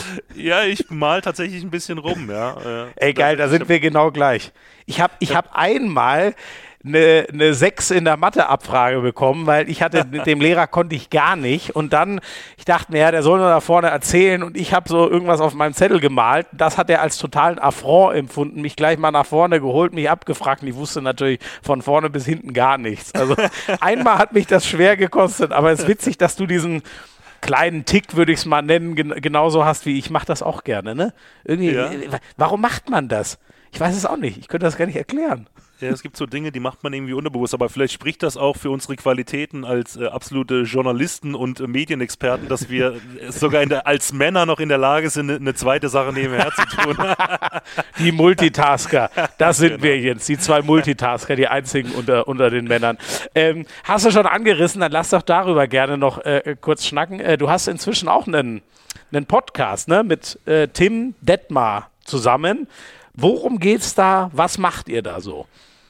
Ähm, wir berichten viel über äh, Pferdesport? Nein, natürlich, klar, logisch. Es geht, es geht tatsächlich um Handball. Ähm, es geht tatsächlich um Handball. Ja, Tim Detmar, äh, Sportjournalist, äh, Studierter äh, aus Köln, der ebenfalls leidenschaftlicher Handballtorhüter ist. Ich glaube auf Bezirksklassenniveau. Und mhm. wir wollten, oder äh, äh, über die Kollegen von Sprungwurf TV äh, sollte da so ein Projekt in die Wege geleitet werden, das eigentlich quasi den Profisport und den Amateursport so ein bisschen vereint. Es gibt unfassbar viele geile Geschichten Geschichten von Amateurhandballern. Ich meine, jeder, der schon mal am Ballermann war äh, und die Handballermannschaften da gesehen hat, der weiß, wie komplett krank und verrückt äh, die ganzen Handballer so sind äh, und dass wir, dass sie gut feiern können und witzig sind. Ich glaube, das weiß auch jeder. Und es gibt einfach mega viele Geschichten. Und ähm, wir haben das im Januar angefangen äh, mit, mit äh, dritte Halbzeit unser Podcast. Klickt gerne mal bei Instagram oder TikTok rein. Auch immer geile Reels. Also wir haben den einen Vorteil natürlich, dass wir das Netzwerk haben über mich, dass ich Gott und die Welt kenne im Handball. Und zum mhm. anderen ähm, haben wir einfach äh, schon mittlerweile so eine Reichweite generiert, dass wir immer wieder lustige Geschichten aus dem Amateurhandball äh, bekommen. Äh, ob das jetzt wichtig, lustige Ämter waren oder irgendwelche witzige Einsendungen von verschiedenen Vereinen. Ähm, und tatsächlich haben wir auch den ein oder anderen exklusiven Inhalt. Äh, wir hatten letzte Woche die Möglichkeit, mit Patrick Grötzky eine Folge aufzunehmen, dem Pokalhelden ähm, mhm. Ach, äh, cool. von der hat ein bisschen von der Feier berichtet in der neuesten Ausgabe und hat tatsächlich äh, eine absolute Insider-Info rausgehauen. Äh, ähm, Sebastian Hinze, der Trainer der Rhein-Neckar-Löwen, kam wohl während der Heimfahrt im Bus nach hinten mit einer 05-Kolben in der Hand und hat wohl hinten im Bus äh, live einen kompletten Song performt. Äh, und, und das waren dann, Nein. war dann wie, okay. ja, das, das ist natürlich außergewöhnlich. Das sind so Geschichten, ähm, da, da kommt ja nicht mal, kommen ja nicht mal die Kollegen von Sky dran und das fand ich schon ziemlich cool. Äh, und sowas versuchen wir natürlich auch ein bisschen zu nutzen. Das sollte jetzt kein Front sein gegen euch. Ach, äh, Quatsch. Aber, aber, nee, aber das, äh, aber das, das ist, halt, doch geil. Ja. Und das macht den Podcast halt aus und äh, die Leute feiern das, die Leute äh, sind da interaktiv, das soll interaktiv gestaltet sein und äh, ich glaube, das kriegen wir ganz gut hin. Ähm, also das lohnt sich auf jeden Fall da mal reinzuhören. Äh, speziell auch die, die Folge mit Matthias Musche vor dem äh, Pokalfinal vor, war auch sehr witzig. Matze mhm. und ich mhm. sind ja schon jahrelang eng befreundet und ähm, mhm. ja, also das lohnt sich auf jeden Fall und macht, macht sehr viel Spaß. Mhm.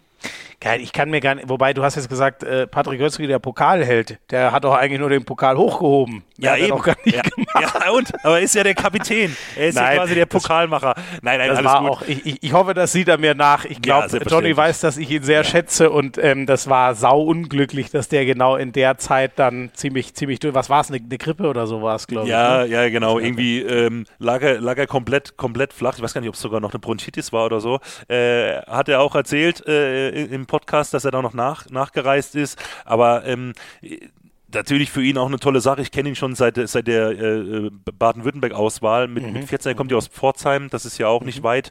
Ähm, dementsprechend, wir kennen uns schon ewig und ja, das war einfach eine richtig geile Zeit, dass er da sich die, äh, ja, die Zeit genommen hat und dass er natürlich dann noch irgendwie erzählt hat, äh, so ein paar Insights aus dem Handballbus äh, aus, äh, von der Heimfahrt mit, mit ja, Hinze, das ist natürlich genial und natürlich als Kapitän äh, da seinen ersten Titel da in die, in die, in Empfang zu nehmen, das ist schon mit Sicherheit ein großartiges Gefühl.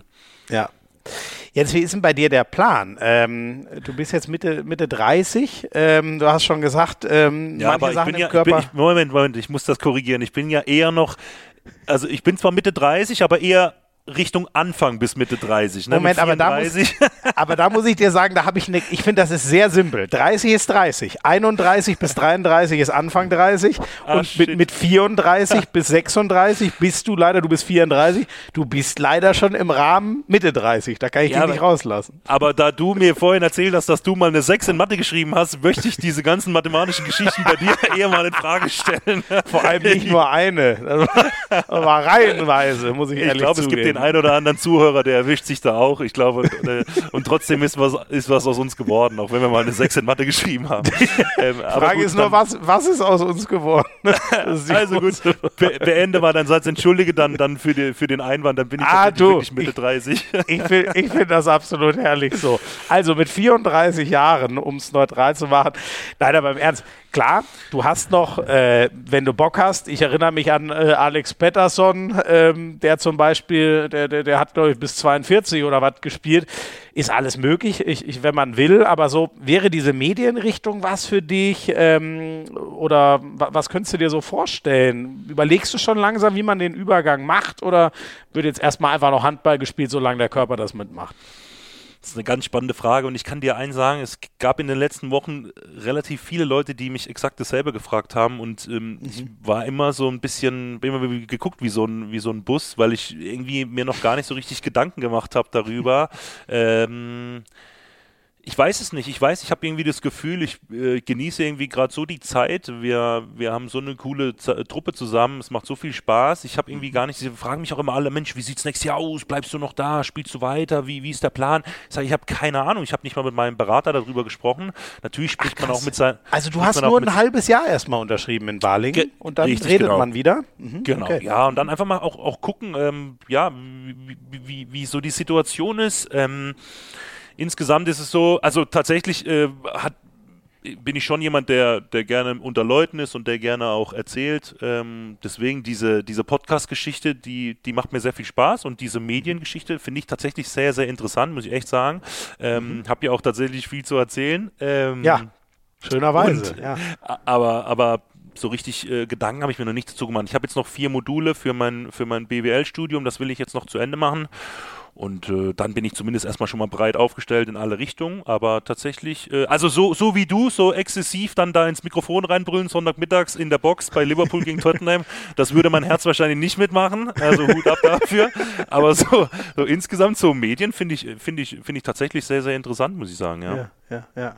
Ist ja in der Regel auch der Weg. Ne? Also so ein bisschen, ein paar Jahre bin ich ja jetzt auch dabei und normal guckt man ja, wer, wer erzählt denn als Spieler ganz nett und dann guckt man so, was könnte man mit dem medienmäßig machen. Also insofern, der, der Weg ist ja, wenn du Bock hast, nicht so, nicht so weit. Aber natürlich, ich, ich wünsche dir erstmal, dass du einfach noch, noch weiter spielst. Ähm, eins noch so zu diesem Aufstiegs-Abstiegsding. Ich habe so langsam das Gefühl, ähm, uns gehen die Absteiger aus, ne?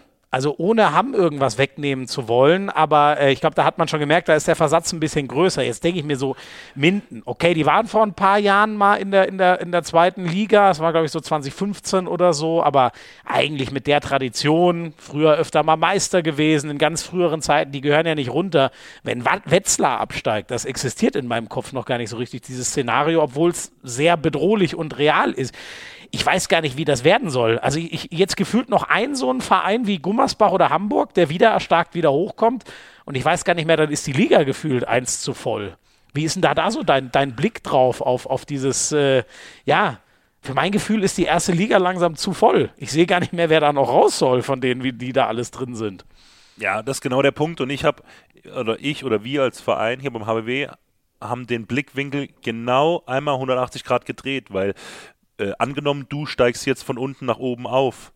Der Weg mittlerweile die Klasse zu halten von, von Liga 2 zu Liga 1, der ist so riesengroß geworden. Ne, und das ist, das ist, ja. das ist einfach, ähm, ne, das ist auch eine, eine Standortfrage natürlich. Klar hast du hier im Zollern-Albkreis vielleicht auch nicht die Möglichkeiten. Guck mal, wer vor zehn Jahren, wenn du vor zehn Jahren in die erste Liga aufgestiegen bist, äh, dann hast du dir berechtigte, oder hast du gesagt, wenn wir die Klasse halten wollen, dann müssen wir halt beim Tabellen 10. oder beim Tabellen 11. auch mal einen Auswärtssieg landen. Und das war mhm. aber im Rahmen des Möglichen. Heute, mhm. guck doch mal an, wer 10. oder 11. ist. Da hast du Mannschaften wie Leipzig, äh, Erlangen, äh, MT Melsung, Hannover, äh, keine Ahnung, Mannschaften, die eigentlich alle eher den Plan haben, Richtung Top 6 zu gucken, frisch auf Göppingen, das sind so, ne, und äh, früher hast du halt eher die Möglichkeit, auch mal gegen solche Mannschaften zu punkten, auch auswärts. Mhm. Natürlich kannst du das heute auch, wenn du dir mal schlechter, du siehst es jetzt bei Frischhoff auch, die haben auch keinen optimalen Saison, äh, ja.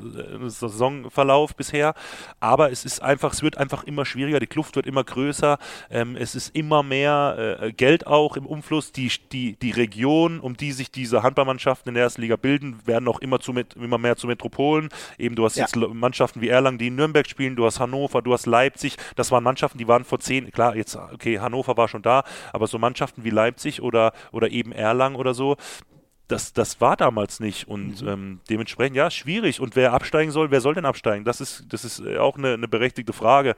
Einfach super schwer, aber das macht die Liga natürlich auch so, so, so besonders. Ich finde, Kretscher hat es gut beschrieben letzte Woche eben beim Spiel Hamm gegen Minden, ich habe mir die Konferenz angeguckt, ähm, mhm. eigentlich hätten alle gedacht, dass Minden das zieht, aber äh, Kretsche, der absolute Handballfachmann, hat es natürlich wieder richtig beschrieben. Das ist halt auch eine Abwehr, die musste ja auch liegen und äh, das hat man ganz deutlich mhm. gesehen, dass es bei GWD eben nicht der Fall war. Dementsprechend bleibt es, glaube ich, bis zum Ende super spannend.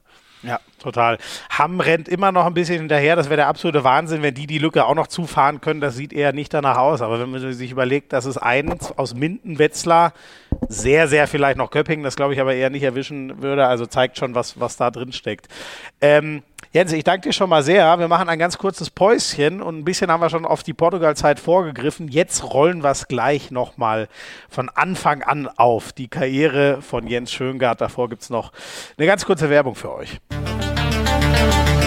Ist ja so ein gern genommenes Gedankenexperiment, eins, über das wir hier im Podcast in Handhaus auch schon immer mal wieder geredet haben. Was würdest du deinem jüngeren Ich raten? Was hast du daraus gelernt? Also ich persönlich, äh, zum einen bin ich ja noch gar nicht so alt. naja, aber was würde ich vielleicht so meinem Teenager-Ich sagen oder einem 20-Jährigen?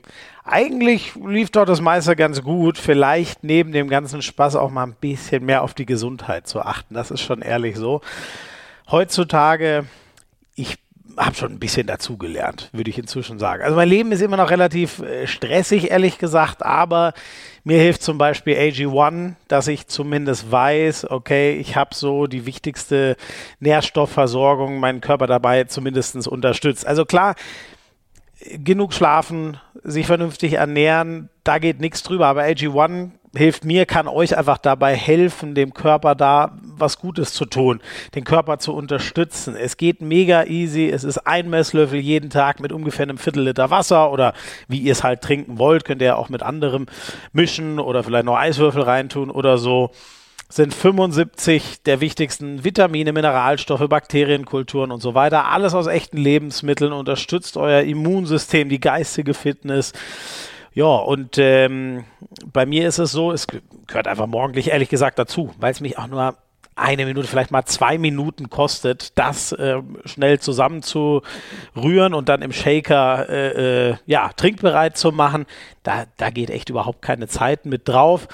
Und äh, ja, selber kochen und so. Manchmal ist Zeit, manchmal auch nicht. Und da helfe ich meinem Körper mit AG1 einfach ein bisschen. Gibt ähm, erstmal 90 Tage Geld zurück Garantie, wenn ihr es einfach mal ausprobieren wollt. Und wenn ihr euch das Abo holt, einen kostenlosen Jahresvorrat. Vitamin D3 und K2 fürs Immunsystem und übrigens auch fünf Travel Packs unter athleticgreens.com slash Hand aufs Haut. Schaut doch da mal rein und probiert einfach aus, ob Athletic Greens was für euch ist. AG1 gibt es unter athleticgreens.com slash Hand aufs Harz, auch in den Show Notes. Jens, weil ich es auf dem Zettel habe, fangen wir diesmal ein bisschen anders an als mit den Wegen in den Handball rein. Du hast es vorhin schon mal anklingen lassen. Wie wird man denn dermaßener Ballermann- und Schlagermucke-Fan? Ja, ich weiß nicht, ob du Münchner bist oder wo kommst du ursprünglich her? Genau, ich komme aus München, ja. Na gut, okay, da hört man natürlich andere Sachen, das ist klar. Da in der Schickeria, da wird kein Ballermann gehört. Ich, ich komm, genau, ich komm. da zähle ich mich absolut rein. Münchner Schickeria, das ist mein Ding. Kaviar und so bei mir genau. ganz groß. Naja, ich, ich meine, ich komme jetzt aus Tening, ja, die Gemeinde hat 11.000 Einwohner, äh, dort geht man zur Schule und äh, dann gibt es da einen Handballverein, die waren damals schon immer dritte Liga, äh, mhm. knapp 30 Jahre, glaube ich, dritte Liga. Ähm, da geht das relativ früh los, dass man sich halt Richtung April äh, oder äh, spätestens Anfang Mai äh, bewirbt um einen der begehrten äh, Tickets mit EasyChat von, von Basel nach, nach Palma de Mallorca, weil das halt nun mal einfach dazugehört im Amateursport. Mhm, ja. ähm, und so zieht sich eigentlich das wie ein roter Faden durch die, durch die ganze Zeit meiner Karriere. Ich weiß auch nicht, woher das kommt. Ich, ich kann es nicht sagen. Also hier in Barling ist es auch wieder extrem. Ähm, ich, ich glaube, es lädt, ich glaube, wir sind einfach gesellige Typen, ähm, die meisten Handballer und das, die Musik äh, schafft ja eins, das, das connectet irgendwie die Leute, es bringt irgendwie gute Stimmung und ähm, ja, ich glaube, es gibt den einen oder anderen bei uns im Bus, der dreht wahrscheinlich jedes Mal durch, der wäre wahrscheinlich froh, wir würden das eine oder andere Auswärtsspiel mal mehr verlieren, äh, weil er dann diesen mhm. Mist nicht auf der Einfahrt hören müsste.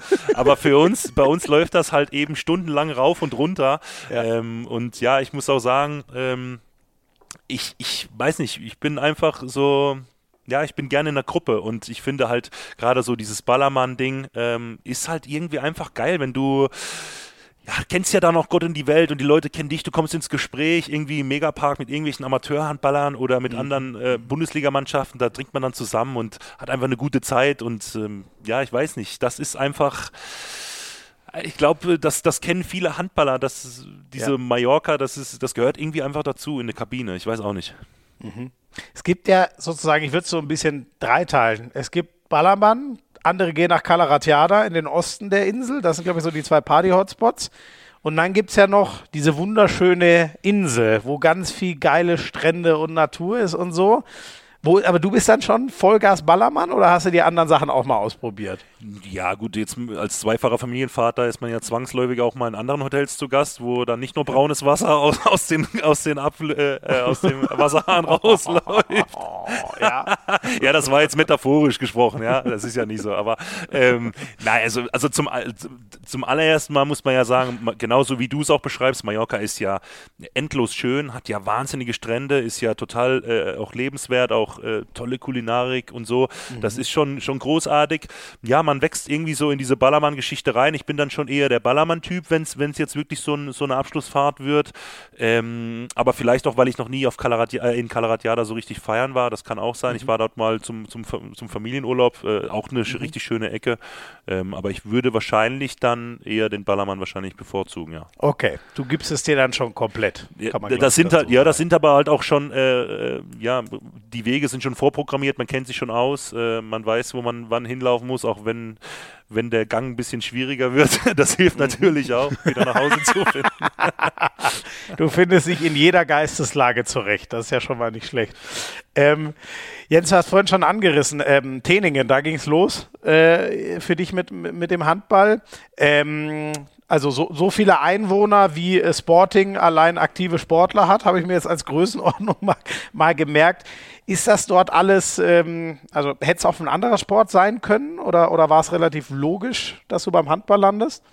Ja, mein Vater war auch immer Handball-affin, äh, ähm, hat mich, da war ich natürlich auch zwangsläufig am Wochenende immer in der Halle und man geht dann irgendwann in Training äh, irgendwann auf die Schule und die ganzen Jungs spielen dann alle Handball und dann bin ich natürlich irgendwie auch relativ schnell gewachsen. mhm. äh, das heißt, man hat auch den Größenvorteil gehabt und ähm, weiß nicht, da kam so eins zum weiß anderen. Ich gar nicht, du bist an die zwei Meter oder ich weiß zwei Meter, zwei Meter vier, genau. Ah, du bist sogar zwei vier, okay, gut, dann genau. bist du genau. natürlich schon, ja, das ist sehr groß, selbst für einen Handball. Ja, ja, richtig. Und das ist halt, ich weiß auch nicht, ähm, das war eigentlich von klein auf natürlich habe ich gern Handball geguckt, natürlich hat man so Joel Apathie damals bei damals noch bei DSF irgendwie Dienstagabend irgendwie äh, Handball spielen sehen oder vor Stefansson, ja. die ganzen, ne, die ganzen ja. absoluten Oberraketen. Äh, natürlich fand man das immer großartig, aber es war jetzt nie so, dass ich das Gefühl habe, ich muss das unbedingt machen. Es lief halt irgendwie so, es kam so eins zum anderen und mhm. irgendwann war ich so in dieser Spirale drin und ähm, ja, ähm, natürlich dann mit, mit, mit 16 schon in der ersten Herrenmannschaft, dritte Liga, mhm. Ähm, mhm. auch eine, eine, eine, tragende Säule, da äh, unser anderer Rückraum rechts da ausgefallen ist mit einem Knorpelschaden, lange Zeit. Das heißt, ich habe dort mhm. immer 60 Minuten schon gespielt. Dann war damals eben Wildstedt, äh, ähm, Zweitligaverein, eine gute halbe Stunde von Freiburg entfernt. Äh, die haben dann relativ schnell angeklopft. Dort war ich dann auch, da hat der Trainer auch alles auf mich gesetzt. Ähm, dann habe ich dann dort auch ein Doppelspielrecht gehabt. Dann habe ich Freitagabends zweite Liga 60 Minuten gespielt und Samstag habe ich dann Köntring Training noch geholfen mit Doppelspielrecht. Ui. Nochmal 40, 50 Minuten. Und irgendwie kam dann eben eins zum anderen. Ne? Mhm. Dafür bin ich, bin ich auch sehr dankbar. Ne? Also ich habe auch nie den Draht zur Basis verloren. Also hört sich jetzt blöd an zur Basis, aber mhm. zu meinem Heimatverein einfach verloren. Ich bin sehr, sehr verwurzelt da unten. Ich liebe diesen Verein über alles und auch die Menschen drumherum. Und ja, weiß nicht, ich gehe wahnsinnig gerne dort zum, zum Metzger und unterhalte mich mit den Leuten, mit denen ich mich auch schon vor 30 oder 20 Jahren unterhalten habe. Geil. Ja, ja.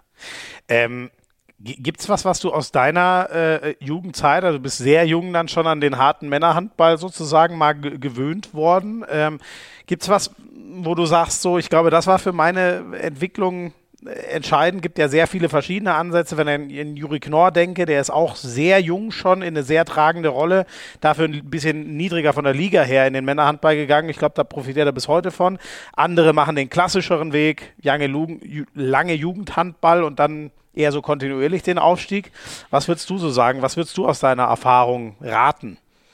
Ja, ist es, also ist es denn nicht, nicht immer so, dass, also und jetzt mal abgesehen vom Sport, ähm, dass Vertrauen eine ganz große Rolle spielt, also in allen Lebenslagen, äh, ob du jetzt ähm, ähm, einen Bürojob hast oder ob du jetzt vielleicht äh, ja für eine Agentur arbeitest oder ob du eben Sport betreibst, Einzel- oder Mannschaftssport, äh, es, es, steht und fällt doch alles mit Vertrauen. Ne? Wenn ja. du jemand hast, der auf dich baut, der sagt, ich sehe da etwas in dir und ich, ich will das rauskitzeln und, und, und das noch äh, verbessern. Ich meine, Bob Hanning ist doch das beste Beispiel, was der schon aus, aus Leuten gemacht hat, eben auch äh, mit, mit, mit blinden Vertrauen und mit diesem, mit diesem Willen, äh, auch das so rüberzubringen, dass du eben dem Jungen vertraust. Ich glaube, das hilft extrem. Ne? Natürlich ist das auch so, wenn du ich hatte dann schon noch eine Zeit in Melsung dann später, wo ich dann erstmal lernen musste, mit Konkurrenz dann umzugehen. Das war dann dieser andere Schritt, der mir die Jahre davor gefehlt hat, mhm. weil ich mhm. natürlich immer so der Alleinunterhalter auf Rückraum rechts schon früh war. Ähm, aber ich glaube, es steht, und wenn mich, wenn ich ein Schlagwort äh, ja, fallen lassen müsste, dann wäre es auf jeden Fall Vertrauen, weil ich glaube, ähm, das, das ist einfach ähm, ja, unabdinglich, äh, um, um erfolgreich zu sein und äh, auch selbstbewusst aufzutreten. Ja, cool. Das heißt ja dann, logischerweise den Verein möglichst danach aussuchen, wo man das beste Gefühl hat, ne? dass der Trainer einem komplett den Rücken stärkt. So, ne? Ja, und, und das ist ja vielleicht auch für die Leute da draußen auch mal interessant. Also, dass man halt auch sagt, okay, ähm, Vertrauen ist ja das eine, was man von dem, was man vielleicht einfordert, oder gerade in jungen Jahren, was einen vielleicht auch ein bisschen Halt gibt, aber einfach auch zu wissen, dass man sich selbst auch vertraut und in diese mhm. Dinge, die man selber in sich hat, ne, und das ist ja äh, unabhängig vom Handball oder vom, von irgendwelchem Sport, dass man einfach darauf vertraut, dass man Dinge, die man äh, oft öfter übt, dass sie sich irgendwann auszahlen und dass man darin auch eine, eine gewisse Ruhe findet ne, und eine mhm. gewisse Kraft schöpft. Mhm, mh. Vertrauen in sich selber, guter Punkt. Äh, 2009 bist du Juniorenweltmeister geworden. U21. Gibt einem das schon auch nochmal Zutrauen zu wissen, ich mit dieser Mannschaft zusammen, wir gehören alle zusammen zu den Besten des Planeten? Ja, mit Sicherheit. Ich glaube, was, was uns dort, was da immer zu kurz kommt bei dieser Geschichte ist, ähm, dass wir, glaube ich, ähm, extrem viel Kraft ähm, darüber getankt haben, dass wir ja wahrscheinlich die größte Tragödie erlebt haben, äh, die man und den schlimmsten Tag wahrscheinlich meines, meines persönlichen Lebens äh, mit diesem Tod von Sebastian Feist ein halbes Jahr mhm. vorher. Ne? Ähm, Sebastian kommt aus Alpirsbach hier im Schwarzwald, kenne ich auch schon ewig, Rückraum rechts gewesen, mein Zimmerkollege ähm, und wir, wir haben ihn äh, ein gutes halbes Jahr vor der Weltmeisterschaft in, in Ägypten eben halt bei einem Länderspiel äh, verloren und ähm, war ein außergewöhnlicher Sportsmann, war ein mhm. super Junge ähm, und das war schon so ein Punkt, wo wir gesagt haben, okay, äh, wir machen das für ihn ihn. Ähm, ich glaube schon, dass uns das extrem viel Kräfte freigesetzt hat. Natürlich waren, waren wir hochtalentiert, keine Frage. Wir hatten Leute wie Krötzky, Hefner, äh, Quenstedt und so im, im Kader. Ähm, aber ich glaube im Endeffekt ähm, war das schon so, dass wir das primär einfach für ihn gemacht haben und dass es das so zusammengeschweißt hat und ähm, ja, klar, dass wir, dass wir alle das Potenzial dazu hatten, das, das merkt man ja dann irgendwann zwangsläufig, aber schon auch sagen, ich habe, äh, ich hatte ja schon auch so einen Scheidepunkt dann äh, meiner Karriere dann, da werden wir vielleicht gleich noch drauf kommen, dann auch in Melsung äh, erlebt. Ich habe natürlich auch sehr lange über, über mein Talent, also ich würde nicht sagen, dass ich der talentierteste Spieler war oder bin. Äh, ich hatte natürlich dieses, diesen Vorteil und habe den äh, halt gut ausgenutzt durch die Größe und äh, durch den linken Wurfarm. Und da habe ich schon mhm. sehr, sehr lange von profitiert, gerade im Jugendhandball auch. Ne? Ja. Ich war, machen wir gleich, weil ich diese andere Geschichte so spannend finde. Ähm, ich weiß jetzt leider gar nicht mehr mit wem, aber über Sebastian Feist haben wir hier schon mal gesprochen, das auch gar nicht so lange her war in der letzten Ausgabe. Ich weiß leider nicht mehr mit, mit wem. Ähm, das ist ja wirklich ein, ein Drama auf, auf dem Spielfeld und am Ende war es, glaube ich, Herzversagen, ähm, was, was ihn leider das Leben gekostet hat. Du als Person, wie gehst du damit um? Also ich bin jemand, der mit dem Tod gar nicht kann. Keine Ahnung, wie, wie ich das geschafft hätte. Ich hatte mit Nicola Portner neulich das Thema, als sein, sein Vater ge gestorben ist. Wie äh, bist du erstmal in tiefer Trauer, aber wie habt ihr es dann auch in, in, in die Kraft, was du eben geschildert hast, äh, dass ihr für ihn das alles dann so durchgezogen habt als Mannschaft, äh, äh geschafft, das umzuwandeln? Wie, wie gehst du um mit so einem unglaublichen Schicksalsschlag? Ja, ich glaube, das muss man so ein bisschen auch vom Zeithorizont so ein bisschen äh, differenziert sehen. Also zum einen war natürlich, war das erstmal Schockstarre auch über Monate hinweg und ich glaube auch, dass das immer noch Schockstarre war während dieser Weltmeisterschaft, die dann ein halbes Jahr später in mhm. Kairo stattgefunden hat. Und ich glaube, dass wir da immer noch so ähm, ja, ich weiß auch nicht, wie man, wie man das vielleicht beschreiben soll, dass man so eine innere Kraft entwickelt hat, Dinge zu machen, die man vielleicht eigentlich gar nicht äh, für möglich hält. Ich meine, Dänemark war damals gespickt mit absoluten äh, Top-Talenten äh, um, um Niklas Landin und wie sie alle heißen, da in dem 88er mhm. Jahrgang. Ähm, da waren absolute Vollraketen auf dem Spielfeld. Ähm, aber es ist auch nicht so, dass man als junger Mensch, ich meine, wir waren damals, das war 2009, da war, war ich 20 Jahre alt, ja, ähm, es ist nicht so, dass du das einfach dann irgendwie dann, ja, nach einem halben Jahr ist dann gut. Also ich habe das, ich habe, mhm. glaube ich, sicher drei, drei, dreieinhalb bis vier Jahre gebraucht, bis ich das so richtig realisiert habe auch. Also ich bin mhm. auch sehr schlecht mit, was so mit, mit, mit dem Thema umzugehen. Ähm, habe nie darüber nachgedacht, ob ich mir psychologische Hilfe suche. Das wurde uns ja auch mhm. angeboten, ähm, weil ich schon noch das Gefühl, auch damals schon hatte, ich, ich will das irgendwie als, als Mensch selber schaffen, um okay. ja, um, weil ich Sebastian halt auch, auch seiner Familie sehr, sehr nahe stand. Ich kenne seinen Bruder sehr gut, ich kenne sein, seine, mhm. seine Mama sehr gut. Ähm, ich, das hat sehr, sehr lange gedauert und ähm, es ist tatsächlich vor jedem Spiel so, dass ich ne, es gibt ja dann so Thema Rituale und so. Ich habe jetzt nicht wirklich Rituale, aber es ist tatsächlich immer so, dass ich vorm Spiel immer und das von damals bis heute immer an ihn denke und auch so mein so ein gewisses Ritual habe, was, was ich auch gerne logischerweise dann auch für mich behalte, ähm, was mich an ihn einfach erinnert, wo ich einfach das Gefühl habe, ich gehe jetzt raus und mache das für ihn mit. Ja. Ähm, Krass. Und gerade wenn du dann irgendwann auch mal Familienvater wirst, dann glaube ich, reflektierst du Dinge ganz anders. Und das hat mich dann schon nochmal eingeholt, als ich dann 2018 das erste Mal Vater wurde, ähm, mhm. hat mich diese, dieses Bild und dieser Tag nochmal so eingeholt, weil du natürlich dann plötzlich eine ganz andere Verantwortung hast. Ne? Mhm.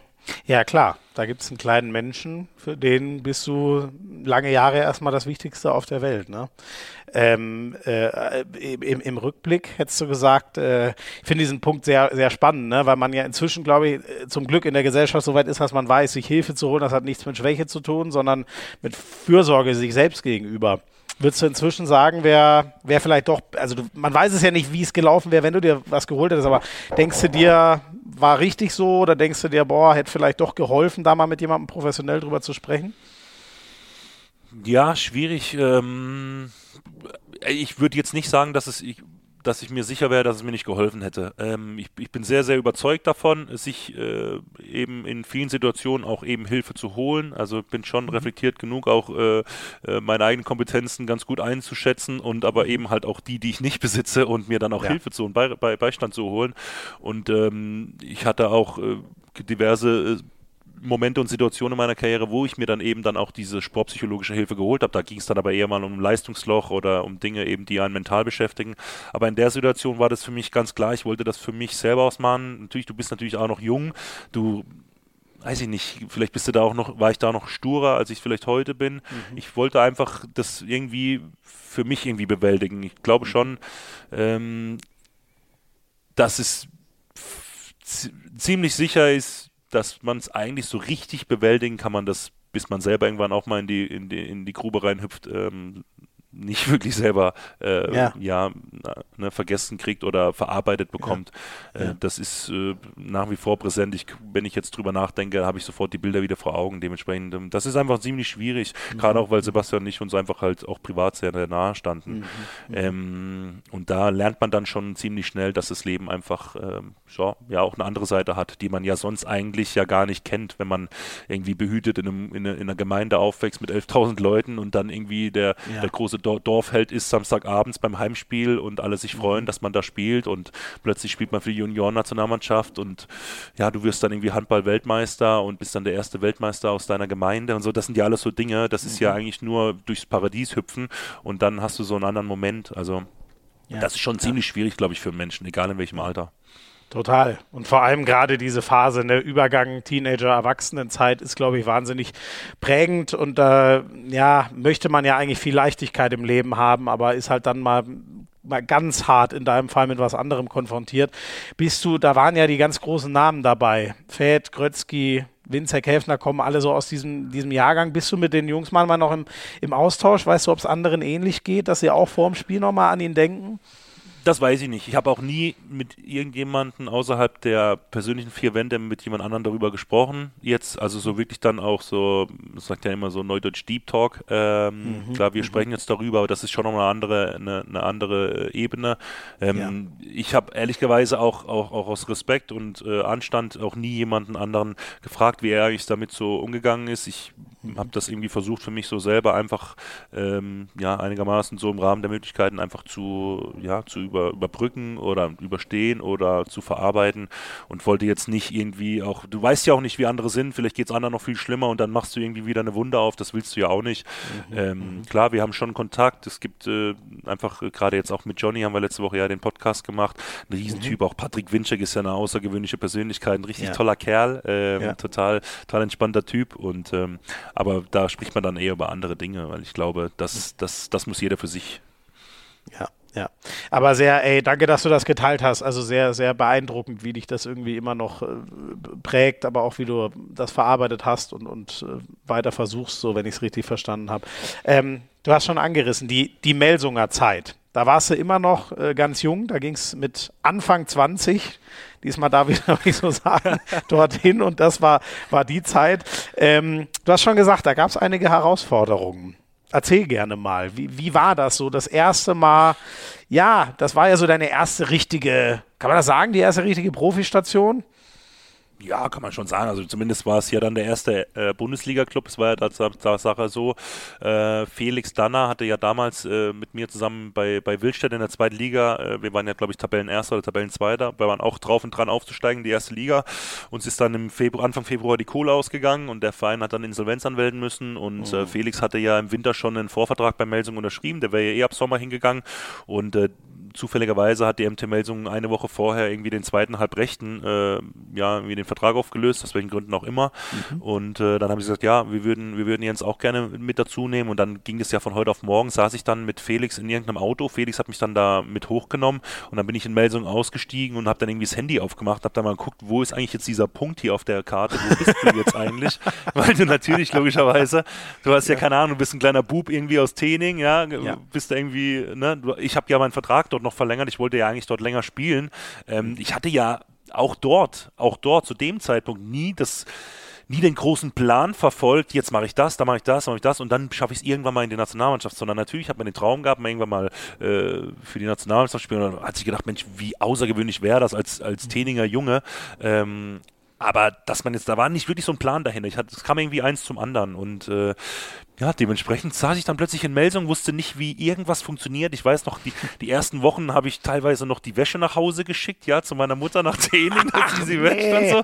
Ja, das Boah, war, das ja, ja, was sind das? Ey, vier ab, Stunden oder was? Ja, ja, das sind vier Stunden. Das ist so, ich glaube, dass es wahrscheinlich viele andere gibt, äh, die, die so ein ähnliches Schicksal ereilt haben, aber ich bin auch in der Lage und stehe da auch dazu, äh, da persönlich drüber zu sprechen, ja. Äh, dann irgendwie habe ich mit meiner Mutter telefoniert, äh, dann irgendwann, äh, die hat mir dann so eine Liste geschickt, was kann ich mit was zusammen zusammen waschen und so.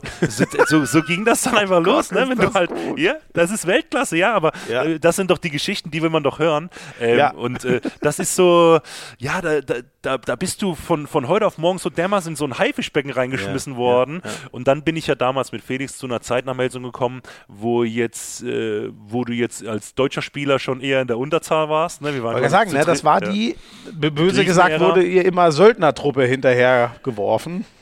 Ja, also äh, sagen wir mal so, es war, sagen wir mal, es war eine bunte Truppe. Äh, es waren viele Legionäre. Ja. ja, genau. Es ist ja, ich würde jetzt, ich würde jetzt wirklich tatsächlich fällt jetzt spontan relativ wenig Spieler ein, die, die ich aus der Truppe so rausziehen würde und sagen würde, das waren richtige Söldner, sondern wir hatten schon auch alle Bock, also so ist es nur nicht.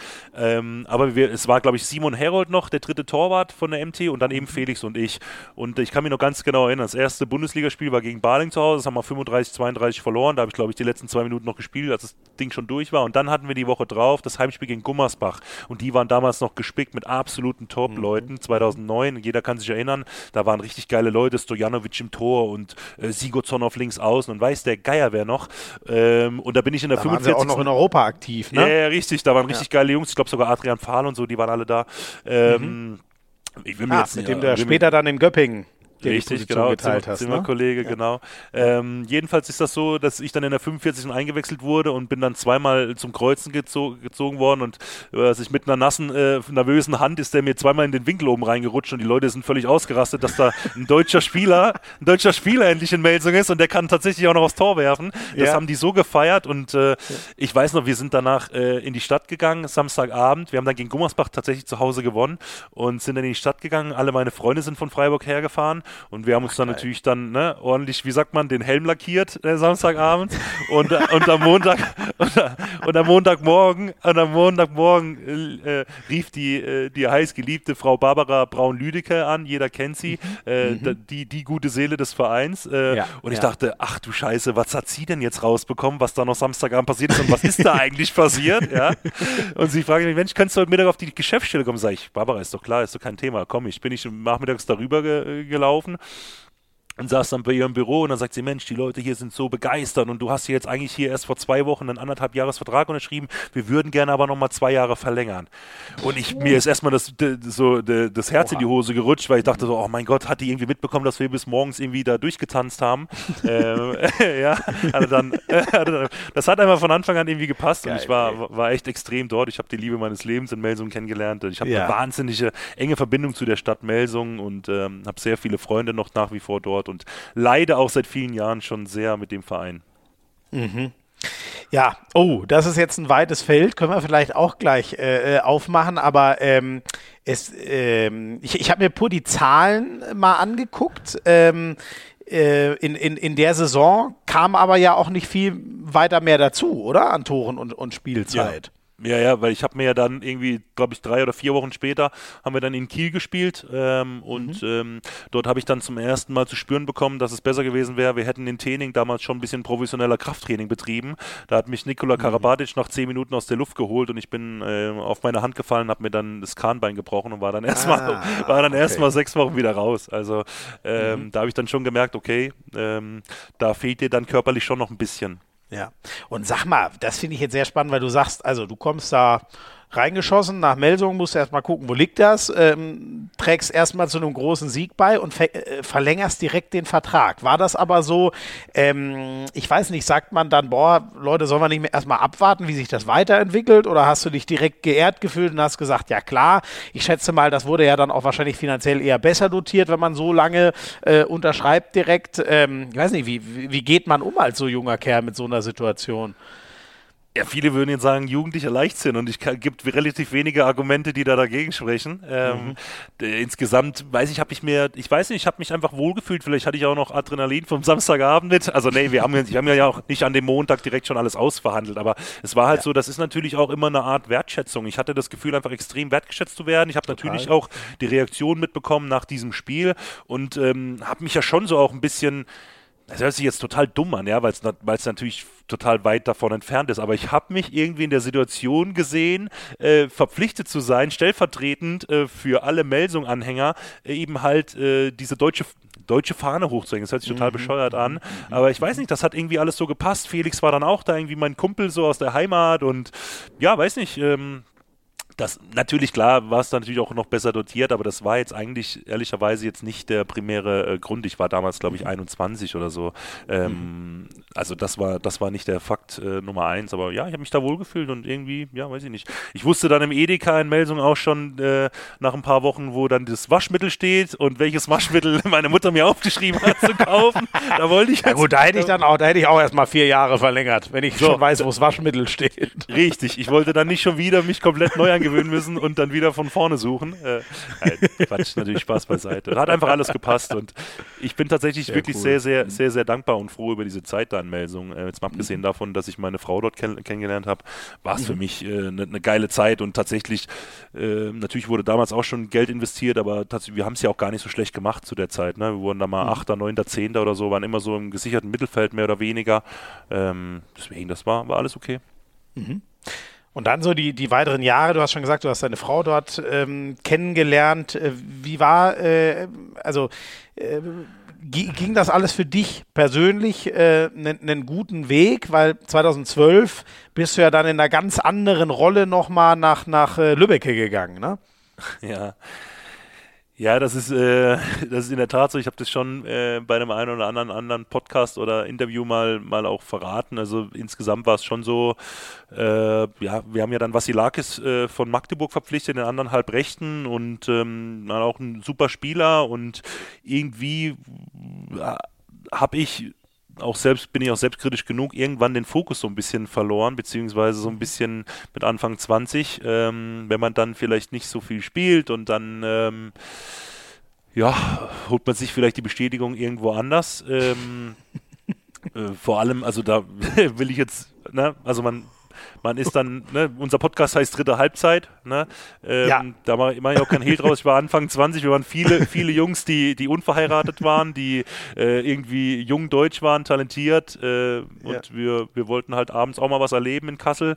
Äh, ja. Ist auch eine Studentenstadt und äh, ich muss schon sagen, ich habe tatsächlich dann auch ein bisschen mh, hm, den Fokus verloren. Da bin ich auch selbstkritisch mit mir selb, äh, selber genug. Mhm. Und äh, ich kann mich noch ganz genau erinnern, mein Vater kam mal dann eben Saison 11, 12 zu einem Heimspiel. Meine Eltern waren ja viel da und hat dann irgendwann zu mir gesagt, mein Sohn, weiß ich noch ganz genau wie heute, wenn du jetzt nichts an der Situation veränderst, kann ich dir versprechen, ist in spätestens zwei Jahren deine Profikarriere Geschichte. Und das war irgendwie so, so ein Punkt, wo ich gemeint habe, ja, vielleicht hat er recht, ne? Mhm. Ähm, und dann brauchte ich einfach diese Veränderung. Ähm, und deswegen habe ich dann die MT auch äh, gebeten, ob ich äh, ein Jahr früher aus dem Vertrag raus kann, weil ich einfach das Gefühl hatte, ich brauche einen Turnaround, einen Switch. Und ähm, habe mir dann bewusst auch den TuS Nellstedt Lübecker rausgesucht, weil zum einen hatten die eine, eine, eine, sehr, eine sehr gute Mannschaft zusammen mit, mit tollen Spielern und zum anderen war es natürlich rein geografisch natürlich auch ein bisschen ländlicher äh, als jetzt vielleicht, mhm, äh, mhm, also ich hatte ja damals, war ja damals, äh, gab ja auch andere Anfragen aus dem, aus dem höheren Tabellendrittel, aber ich wollte einfach einen Schritt zurück machen und äh, dort mich mal auf das fokussieren, für was ich eigentlich bezahlt werde. Und mhm, das hat mir tatsächlich äh, einen großen Push gegeben. Siehst du, das ist mein Vorteil. Ich werde vor allem für die dritte Halbzeit immer bezahlt. Da bin, da bin ich besonders stark. So. Du, deswegen, deswegen habe ich jetzt einen Podcast gestartet, in der Hoffnung, dass ich irgendwann auch mal in so eine Situation komme. ich habe ganz früh meine ganze Handballerkarriere in Anführungszeichen weggeschmissen. Mir hat das leider nie, nie jemand gesagt, wenn ich so weitermache, dass das dann nichts mehr wird. Nein, Spaß beiseite. Lübbecke dann, ja, du hast schon gesagt, ganz anderes Umfeld. Ähm, und vor allem da warst du dann, kann man sagen, da bist du so richtig zum, ja, endgültig zum, zum nicht nur Bundesliga-Stammspieler, sondern zum Bringer geworden, so nenne ich es jetzt mal. Ja, absolut. Also die erste Saison unter Gennady Kaleppo habe ich schon relativ viel Einsatzzeiten bekommen, obwohl wir damals noch einen schwedischen, schwedischen äh, Spieler hatten mit Christian Svensson, der auch wirklich ein super, ein super Spieler war. Und dann äh, kam ja Dirk Beuchler und äh, das war schon einer, der mich natürlich auch nochmal körperlich auf ein ganz anderes Level gebracht hat, mhm. ähm, was so Kondition und, und Kraftbereich auch anging. Ich habe in Lübeck auch teilweise in, in, in wirklich in Samstag, Samstag Bundesliga-Wochen vier bis fünfmal Krafttraining gemacht, ja, also wo du mhm. heute denkst, sag mal, bist du eigentlich wahnsinnig. Aber damals irgendwie habe ich dann einfach irgendwann irgendwann dieses Krafttraining für mich entdeckt und das war tatsächlich auch für mich ein absoluter Gamechanger, weil groß war ich schon immer, aber mir hat es halt auch echt extrem dann auch an, an Power gefehlt und, und an, an Kraft. Deswegen, ich war ja auch ne, in der, zu der Zeit in der Abwehr wie, wie, so eine, wie so eine Bohnenstange, die konnte man einfach mal kurz irgendwie zur Seite stellen und dann aufs Tor werfen. Ja. Das musste ich ja dann auch erstmal lernen. Ne? Also da gehört ja auch ein bisschen, ähm, ein bisschen körperliche Robustheit mit dazu und ähm, das habe ich dort halt alles mitbekommen und Dirk hat mich schon sehr, sehr krass gefordert hat, ähm, aber halt eben auch gefördert und unter ihm bin ich ja dann auch zum Nationalspieler geworden und ähm, ja, zum, zu, glaube ich, zum Top 25 der, der Torschützenliste. Ich glaube, ich war unter den Top 5 der Feldtorschützen in der einen Saison. Ja, ähm, mhm. Mhm. ja ähm, das ist, da sind wir auch, ja, da sind wir halt auch wieder beim Thema Vertrauen, klar, ähm, aber mhm. ähm, das ist halt auch, äh, ähm, ja, Thema, Thema Fokus war da schon, äh, spielt da schon eine große Rolle und äh, den habe ich halt beim TuS Lübbecke schon echt äh, sehr für mich gefunden, ja. Apropos, weil es mir wird neulich, das ist jetzt ein kompletter Zufall, was mir neulich kam, der war, Dirk Beuchler war ja noch äh, Gummersbach-Trainer in der Zeit, wo das mit Sky damals losging. Ich erinnere mich noch seine ersten paar, also meine ersten paar Gummersbach-Spiele, da war er an der, an der Seitenlinie ich weiß, äh, ist er eigentlich noch im Handball irgendwo oder hat er sich komplett, äh, also doof gefragt, was macht Dirk Beuchler eigentlich gerade? Weißt du das? Ja, der ist, äh, der hat jetzt, ist jetzt, glaube ich, Bereichsleiter für die Deutsche Vermögensagentur. Hier unbezahlte Werbung an dieser Stelle, wie man ah, das ja immer ah, so sagt. Die DVAG, da wird sich Sky freuen. genau, ja, prima, wunderbar. Einen schönen Gruß. Unbekannterweise. Ah, okay, da ja, genau. Mhm. Okay. Sehr gut. Richtig, okay, also das der ist so. aus Der wollte halt- raus der- und inzwischen Ja, nee, der ist halt dort in der. Region Ostwestfalen halt sehr verwurzelt. Seine Frau äh, ist von da, die hat auch einen Sohn und äh, sie selber ist, glaube ich, Lehrerin in Minden und ähm, Mhm, ja, da war das für ihn irgendwann, äh, ja, Lem in Lemgo war er ja vorher auch schon. Ähm, Mhm. dementsprechend hat er ja da auch so ziemlich alles mitgenommen, was da in der Region so geht. Ne? Und Ja, Gummersbach ja. ging da noch einigermaßen zum Pendeln. Ja. Genau, das ist wahrscheinlich so zwei Stunden in Südwesten raus. Richtig, Ne? Genau. richtig. Ähm, Jens, du hast schon gesagt, ich bin dann äh, Nationalspieler geworden. Du hast äh, 2015 auch eine, eine WM gespielt. War das für dich, ähm, also Leistungsträger in der Bundesliga, äh, ver verlässlicher Schütze? Ähm, da wusstest du dann, okay, das war richtig, den Schritt ähm, zu machen, ähm, sich wieder aufs Sportliche zu fokussieren.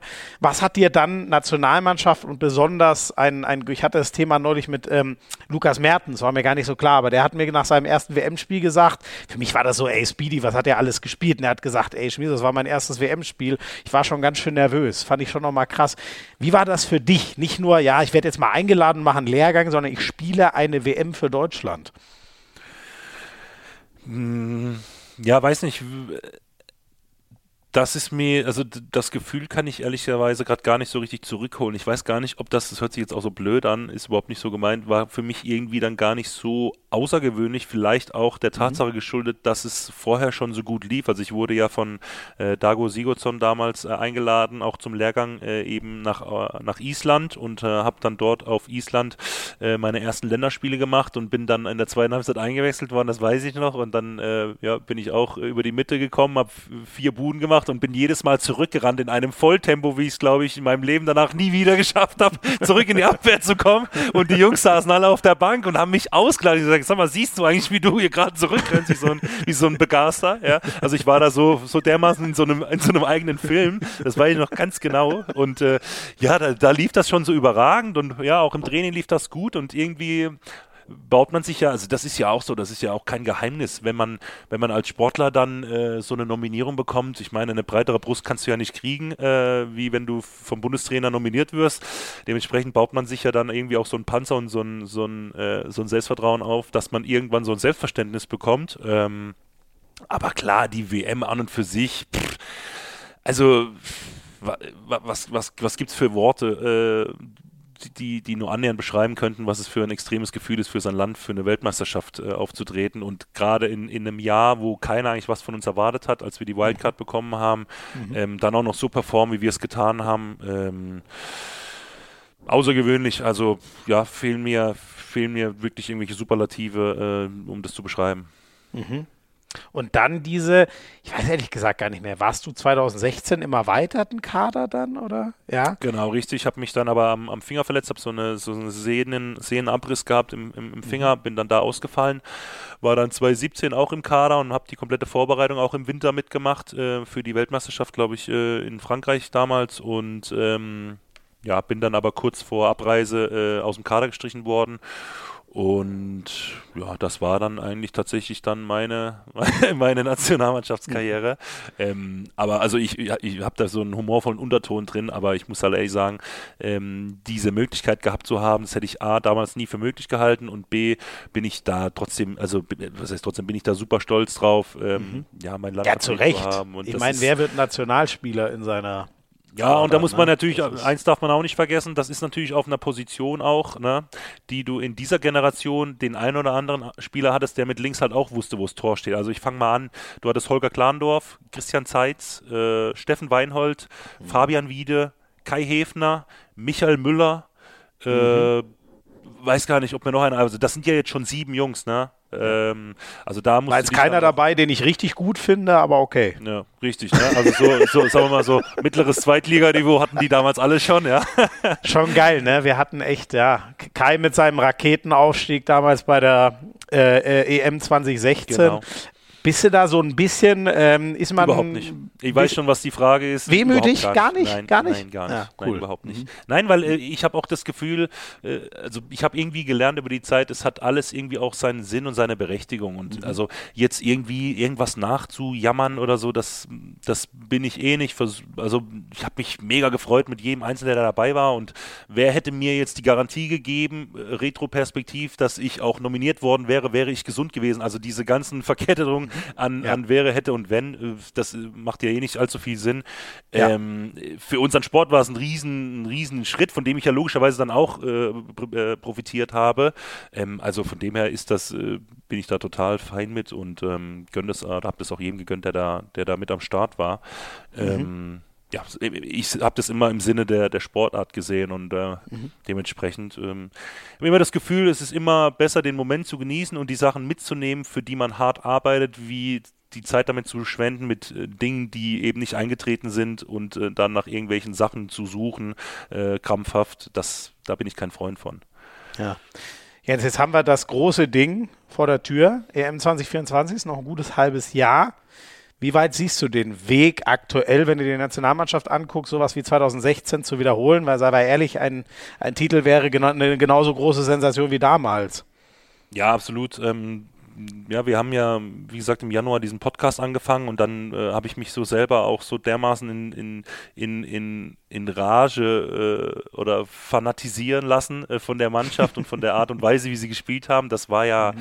außergewöhnlich gut und irgendwie drei Monate später bei den Länderspielen beim Eurocup habe ich mich dann schon wieder erwischt, äh, den Deutschen raushängen zu lassen und rumzu, äh, anfangen rumzumosern und zu kritisieren. Ja, das ist ja jetzt das Geile. Da, da haben die Dänen uns auch natürlich böse aufgestrichen. Ne? Absolut, absolut. Ja. Bin ich voll deiner Meinung. Ähm, insgesamt ist einfach so, ich glaube schon, dass wir, ne, dieses Thema Turniermannschaft, das ist, ne, aber das fällt ja leider immer, aber das sind wir schon auch und ich glaube schon, dass wir eine gute Rolle spielen können, aber äh, genau wie du sagst, das sind halt einfach Mannschaften, ne, die können halt irgendwie 50 Weltstars irgendwie noch zu Hause lassen und äh, mhm. gewinnen dann trotzdem irgendwie gefühlt mit einem Arm auf dem Rücken gebunden gegen alle anderen Mannschaften.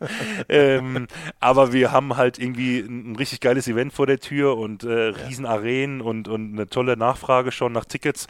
Deswegen ja. Sie uns einfach genießen und äh, an die Jungs glauben. Ich glaube, ähm, äh, jeder, der da der dabei sein wird, ähm, wird sich da voll reinhauen, äh, wie man das gewohnt ist. Und ähm, Hauptsache, wir haben nicht diese elende Diskussion wieder, ob der Fußball, ob der Handball jetzt den Fußball einholt, weil das habe ich auch in unseren Podcast-Folgen schon gesagt. Das ist das. Was das ist kann das der Fußball vom ja. Handball?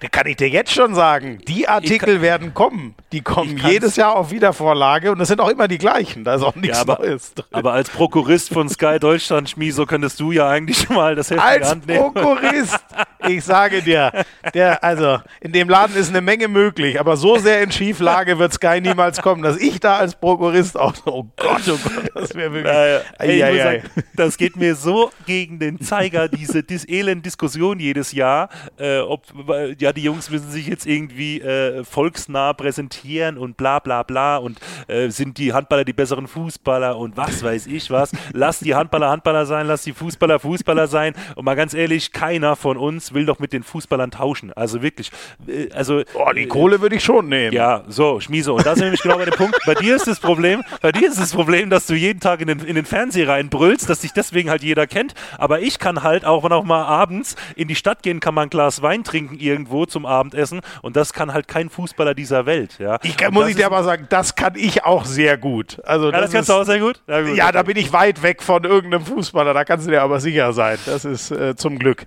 Diese, ja, die, Leute kenn, äh, die Leute kennen dich schon. Aber Fakt ist doch, äh, und das ist halt auch der Punkt, das, das wurde ja auch schon so oft gefragt, willst du mit einem Fußballer tauschen. Diese Kohle will ich überhaupt nicht haben. Ey, die haben doch kein Privatleben mehr. Das ist doch nicht das mehr normal. So. Die können doch ja, nichts mehr machen. Mittlerweile hockt, macht doch jeder Fußballprofi irgendwie im Sommer Urlaub auf irgendeiner Yacht drei Wochen und verpisst sich irgendwo, auf gut Deutsch gesagt, auf den, auf den Ozean in der Hoffnung, dass, da, dass er da mal in Ruhe mal äh, irgendwie äh, seinen sein, sein Sommerurlaub genießen kann. Und selbst und da selbst kommt dann, dann findet sich ein Paparazzi, Paparazzi, mit genau, einem Weitobjektiv. Ne? Richtig, Absolut, der, auch so, der auch so ein Boot ja. anmietet und schon irgendwie in, in Nizza am Hafen schon drei Wochen vor Saisonende wartet, mit der geladenen äh, Kamera im Arm. Also, äh, das möchte ich nicht. Ähm, ja.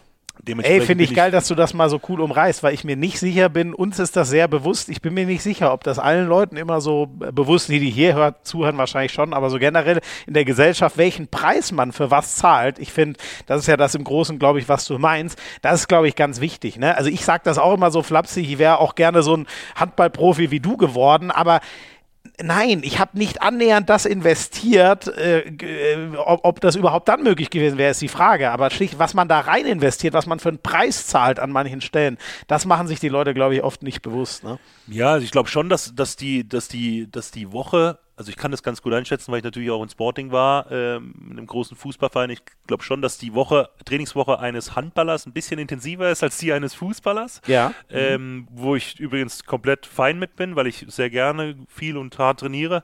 Mhm aber ähm, eben diese, diese, diese Komponente eben, dass dich jeder den ganzen Tag fotografiert und anlabert und dich beim Essen nervt oder keine Ahnung was, das möchte ich nicht haben. Mhm. Und äh, dafür Verstehe verzichte ich sehr, sehr, sehr, sehr gerne auf das Geld. Und by the way, äh, wir Handballer haben ja eigentlich den perfekten Sport gewählt, weil wir haben eigentlich, wir sind quasi auf dieser, äh, auf diesem engen, auf diesem engen Weg, gerade noch genau auf der Mitte zwischen eben erkannt werden und trotzdem noch so viel Geld dazu für kriegen, dass dass wir die Rechnung am Monatsende bezahlen können, weil da gibt es ja. nämlich Sportarten, das habe ich bei der Zeit bei Frisch aufgelernt, äh, wenn wir Dienstag und Donnerstags im Olympiastützpunkt waren. Mhm. Äh, wo du viele Leichtathleten siehst oder so mhm. oder Ruderer oder Kanuten, die halt noch mehr investieren und aber bei weitem nicht das bekommen, was du bekommst. Dementsprechend ähm, fand ich das Interview von Johannes Goller vor ein paar Wochen in der Bildzeitung, glaube ich, äh, ganz gut, als er gesagt hat, ja, er, er, wollte da nicht tauschen, er ist ganz zufrieden mit dem, wie er es wie hat. Ja, finde ich eine tolle, tolle Einstellung. Ne? Man kann immer in beide Richtungen gucken. Das ist genau so. Man kann an die, auf die gucken, die noch mehr Geld und Aufmerksamkeit und alles kriegen. Oder man kann genauso gut sehen, äh, die, die lieben ihren Sport genauso. Und da sind wir schon deutlich äh, weiter mit dem Handball, zum Glück als viele, viele andere Sportarten. Ähm, Jens, wenn wir nochmal zurückgehen, so ein bisschen äh, äh, spannende Zeit dann für dich, äh, das Ende in, in, in Lübbecke sozusagen. Ähm, da war schon klar, wenn es mir richtig zugetragen wurde, ich habe eine überragende Redaktion hier in meinem Hintergrund, es war schon Jetzt klar, du gehst gespannt. nach. Es war schon klar, du gehst nach Göppingen. Ähm, aber ähm, es kam dann nochmal ein Anruf von, von Magdeburg und die Zeiten in Lübbecke waren eh ein bisschen schwierig, wenn ich das richtig auf dem Zettel habe. Wie war das, dass du dann noch mal kurz nach, nach Magdeburg äh, übergesetzt bist 2016? Ja, es gab sehr viele Leute in, in Nettelstedt oder im, im Mühlenkreis da in Ostwestfalen, die äh, das nicht so ganz äh, mitbekommen haben. Und ich habe es mal äh, bei einem, bei einem anderen äh, regionalen Podcast da auch äh, äh, in Ostwestfalen mal die Geschichte erzählt. Es war letzten Endes ziemlich einfach. Wir hatten eine, eine Horror-Hinrunde, ähm, haben viele Leistungsträger verloren mit dem Tusen Lübbecke und äh, hatten eine Horror-Hinrunde. Ich hatte damals eben schon ein Jahr früher äh, meinen Vertrag bei Frisch auf Köpping unterschrieben. Ähm, hatte eigentlich rein von den Statistiken eigentlich eine richtig gute Hinrunde, ähm, aber logischerweise waren meine Leistungen genauso schwanken wie die von allen anderen auch, weil mhm. du natürlich zwangsläufig, wenn du keine Spiele gewinnst, äh, natürlich auch unter äh, fehlendem Selbstvertrauen leidest. Ähm, und hatte dann im Winter eben, ich weiß noch ganz genau, ich war am Knie verletzt, ich hatte so eine Pantella-Sehnenentzündung und äh, wir hatten ein Auswärtsspiel nach Weihnachten in Wetzlar, ich bin mit dem Auto nachgefahren und dort rief mich dann irgendeine unbekannte Nummer an äh, auf dem Weg von, von Wetzlar dann nach Freiburg und da war eben dann eben halt der Geschäftsführer im SC Magdeburg am Telefon. Ich habe ja echt gedacht, jemand verarscht mich jetzt, ja, weil jetzt ja Winteruhrpause ist. Irgendeiner von meinen, von meinen voll verrückten Freunden äh, hat sich irgendwie einen Spaß erlaubt, ja, und ruft mich an. Und dann habe ich gesagt, äh, ob, das, ob, ob mich gerade jemand auf den Arm nehmen will. Und dann meinte eben Herr Schmidt, nee, äh, dem sei nicht so. Sie bräuchten einen halb, für einen halbrechten eben, äh, ob ich mir das vorstellen kann. Er hat gesagt, also äh, bei allem Respekt, ich glaube ehrlich gesagt nicht, dass Sie den besten Torschützen äh, im Winter gehen lassen, wenn wir gerade im im Kampf um den Klassenerhalt sind. Mhm. Ja, sie hätten noch das Final Four offen und im Europapokal seien wir im Viertelfinale, da hätten wir auch noch alle Chancen. Das wäre doch eine Riesenmöglichkeit für mich, äh, eben auch nochmal so ein Final Four zu spielen und bla bla bla. Mhm. Und äh, dann habe ich gesagt, ja, ich glaube das einfach nicht ähm, dass das funktionieren wird. Und dann meinte Herr Schmidt eben, ja, er hätte schon mit den Verantwortlichen vom TUS Lübbecke telefoniert, das wäre für sie in Ordnung. Äh, der SC Magdeburg war auch äh, bereit, eine kleine Ablö Abfindung oder Ablösung zu, äh, zu, zahlen noch für das halbe Jahr.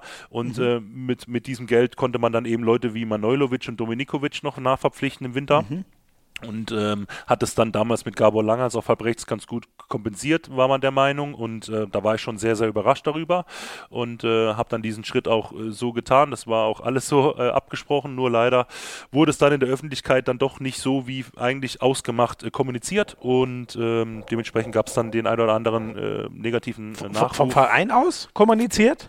Richtig, also ja, es war ja, letzten Endes ja. einfach so abgesprochen. Äh, dem, Der Verein hat da auch einen Mehrwert drin gesehen, weil sie gesagt haben, okay, wir haben Langhans dahinter, der kann das auch halb rechts kompensieren. Wir können mhm. aber diese Gehaltseinsparung inklusive dieser kleinen Ab, äh, Abfindung oder dieser Ablöse einfach mhm. nutzen, um das Geld in andere Teile äh, äh, zu investieren, in guten Mittelmann, eben mit Manojlovic, den man mhm. damals geholt hat, und eben Dominikovic vom HSV, den man verpflichtet hat, den Abwehrchef.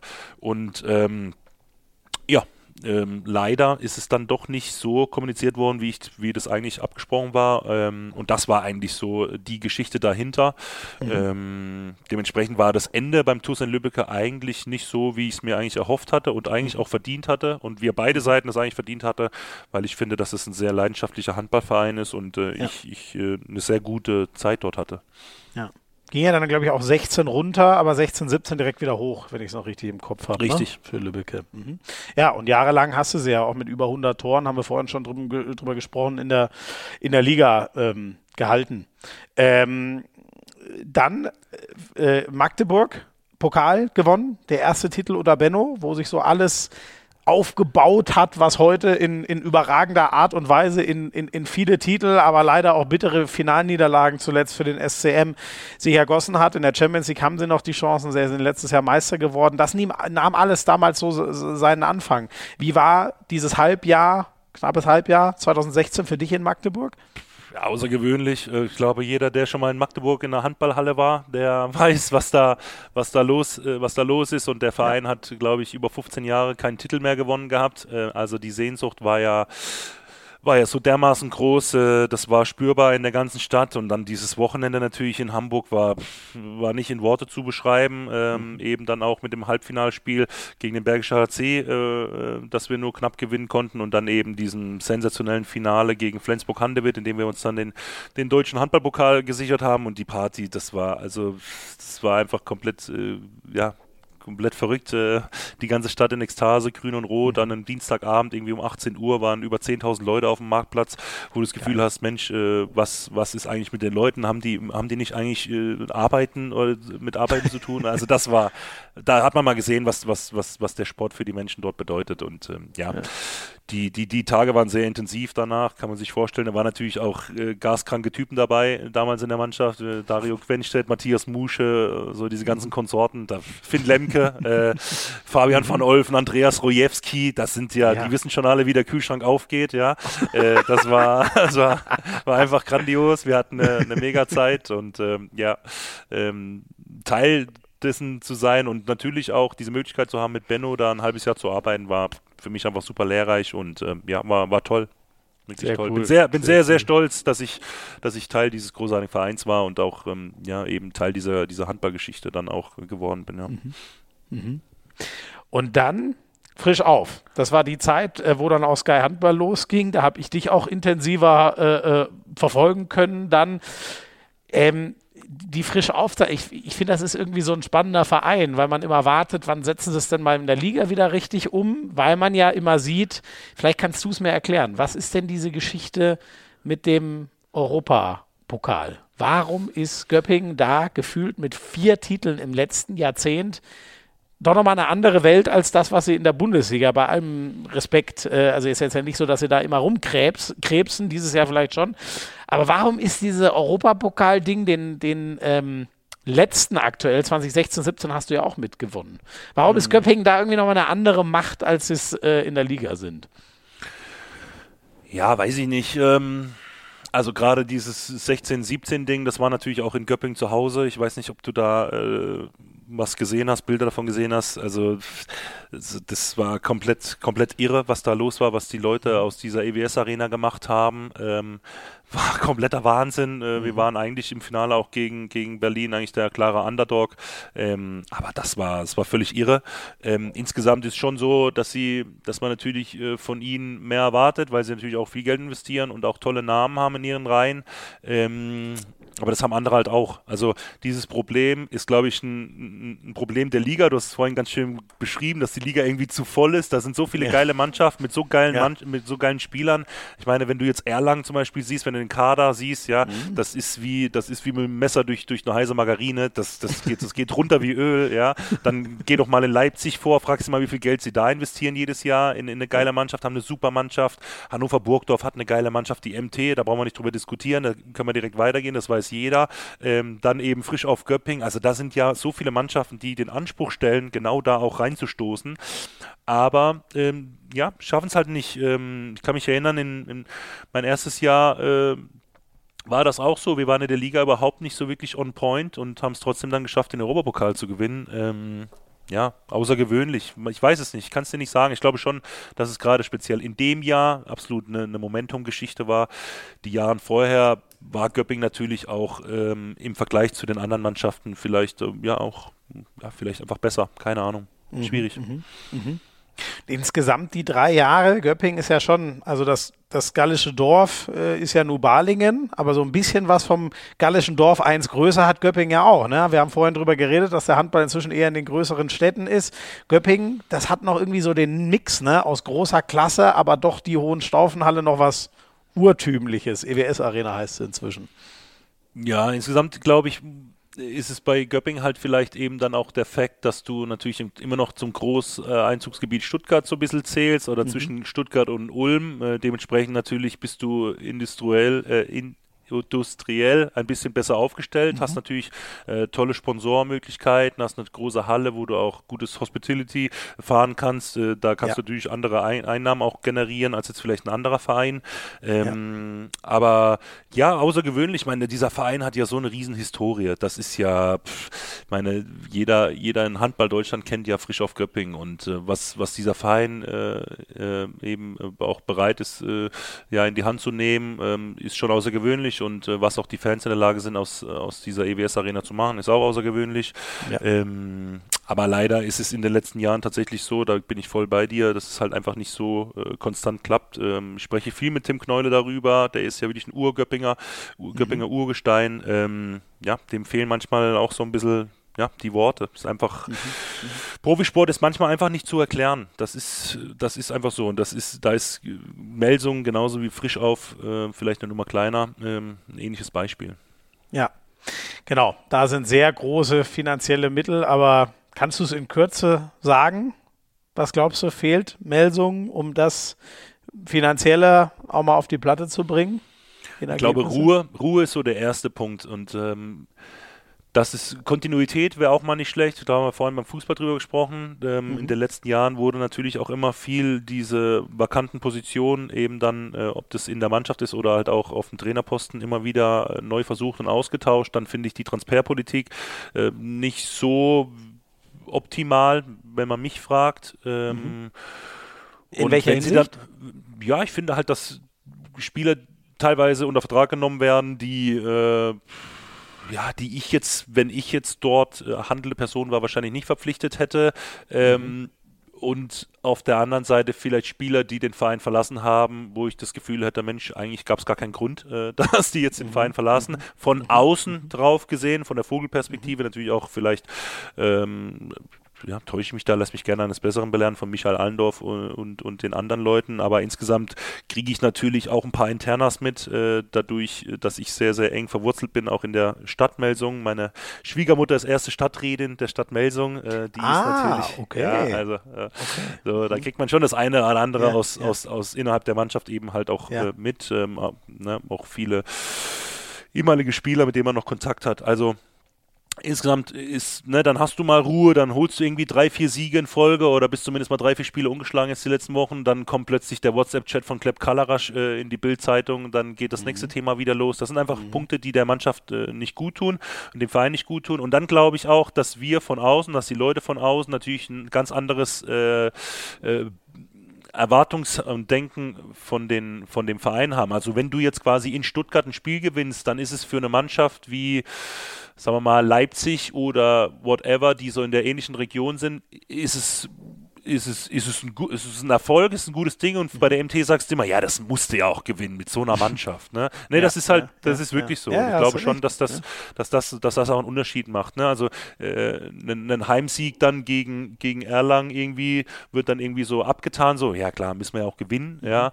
Aber wenn du halt aus, auswärts in Erlangen mal verlierst, was du halt auch gerne mal gut und gerne mal vorkommen kann, dann ist es halt eine, eine, eine Tragödie. Ne? Mhm, mh.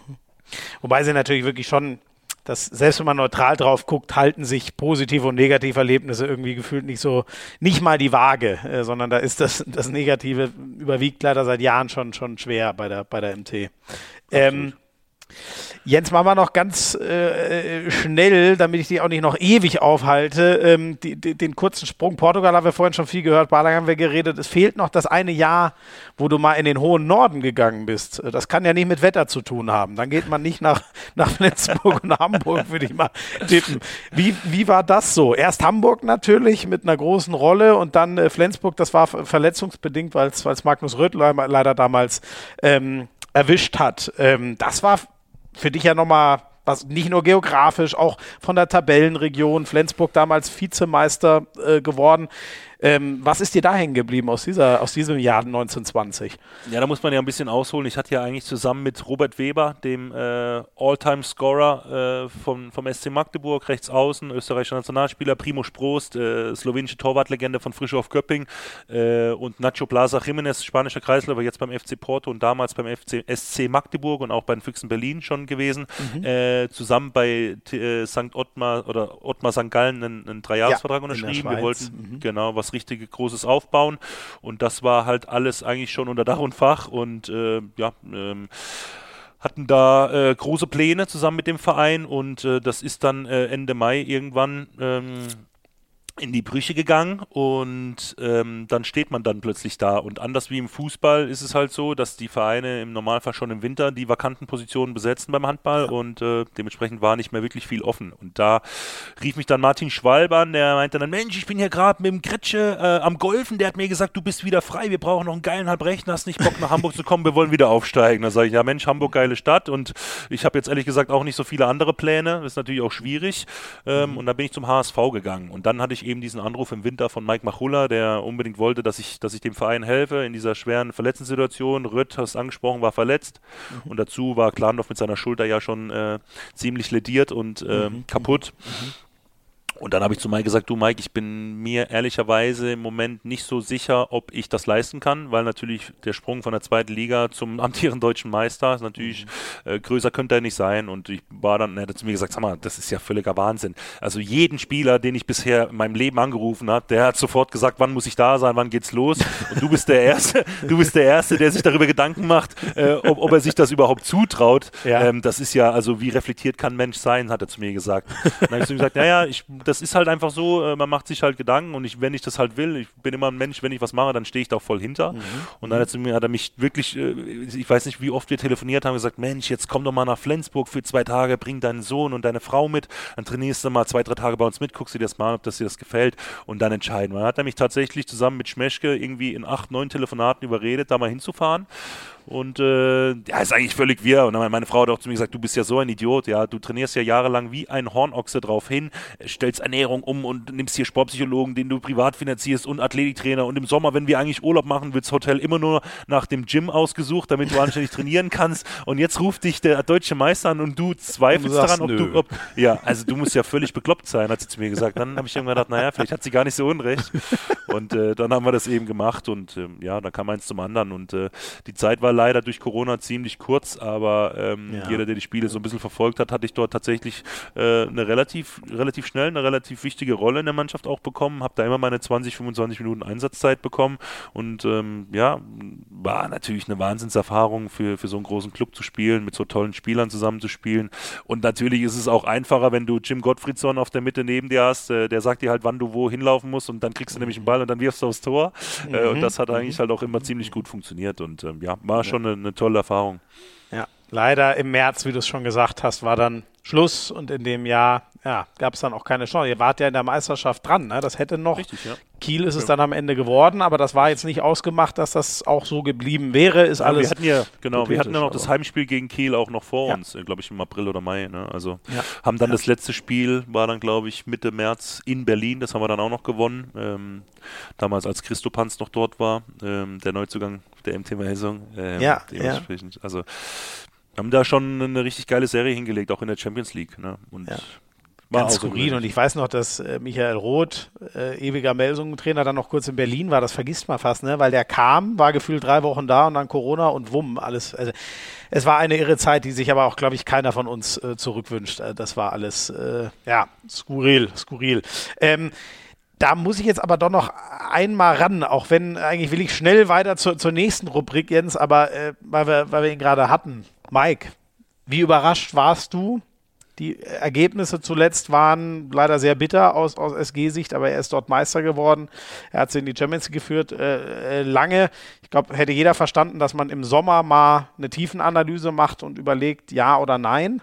Ähm, mich hat das ehrlich aus der kalten Hose erwischt, dass das dann auf einmal so knall auf Fall ging.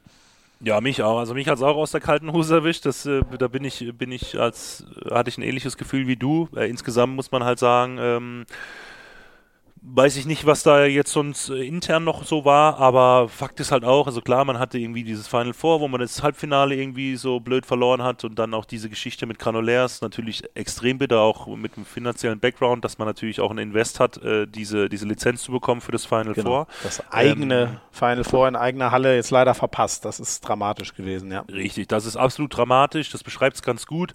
Ähm, aber da sieht man halt mal, wie verrückt der Sport ist, äh, denn äh, vor diesem ha äh, Final Four in der Champions, äh, im DHB-Pokal waren die Jungs halt 19 Spiele ungeschlagen. Und da haben irgendwie alle äh, Spezialisten und äh, Fachmänner und Experten die, die, die SG wieder zum, zum Meisterkandidaten gemacht und gesagt, was ist das für eine Wahnsinnsserie? Und zwei Wochen später schmeißen sie den Trainer raus. Ne? Also was da jetzt genau vorgefallen ist, kann man, ist schwer, schwer einzuschätzen, aber klar, mich hat es auch sehr überrascht. Ähm, ich wünsche mir ehrlich gesagt für den Club nur das Beste und für Mike noch viel mehr, weil es einfach ein A, ein geiler Trainer ist, B, ein super Typ. Äh, ich habe unter ihm in diesen paar Monaten extrem viel gelernt. Ähm, ähm, ich hoffe, dass sie bis Sommer dann auch einen adäquaten Ersatz finden. Also sie haben jetzt das große Glück, dass Marc Bult da ist, der ein absoluter Fachmann und ein Experte ist und ein toller Co-Trainer ist, aber ähm, auch Marc hat ja die ganze komplette Trainerkarriere unter Mike als Co-Trainer gearbeitet, deswegen glaube ich, dass sich jetzt am Stil und an der Art des Handballs nicht allzu viel ändern wird unter ihm. Ähm, dementsprechend hoffe ich, dass, dass sie da in ruhige Fahrwasser gelangen die nächsten Wochen. Mensch, auch darüber könnten wir noch lange reden, aber Jens, ich danke dir schon mal sehr für den Teil. Wir machen noch ein ganz kurzes Päuschen. Das waren so viele geile Einblicke. Jetzt kriegst du schnell noch äh, die dritte Rubrik um die Ohren gehauen äh, und dann hast du es auch geschafft. Jens, du hast ja beides erlebt. Wo sind die Menschen eigentlich cooler drauf? Im Südwesten Deutschlands, wo du jetzt wieder bist, oder im Südwesten von Europa, wo du zweieinhalb Jahre warst? Äh, Boah, schwierige Frage. Das ist, kann ja nur eine Fangfrage sein, nach den ganzen tollen Stationen äh, und, und Möglichkeiten, die ich hatte, äh, Menschen kennenzulernen. Man muss ein bisschen differenzieren und zugleich muss man sagen, dass der, äh, der, der, der südwestliche äh, Deutsche dem Portugiesen wahrscheinlich noch am ehesten kommt, äh, von all denen, die ich so kennenlernen durfte.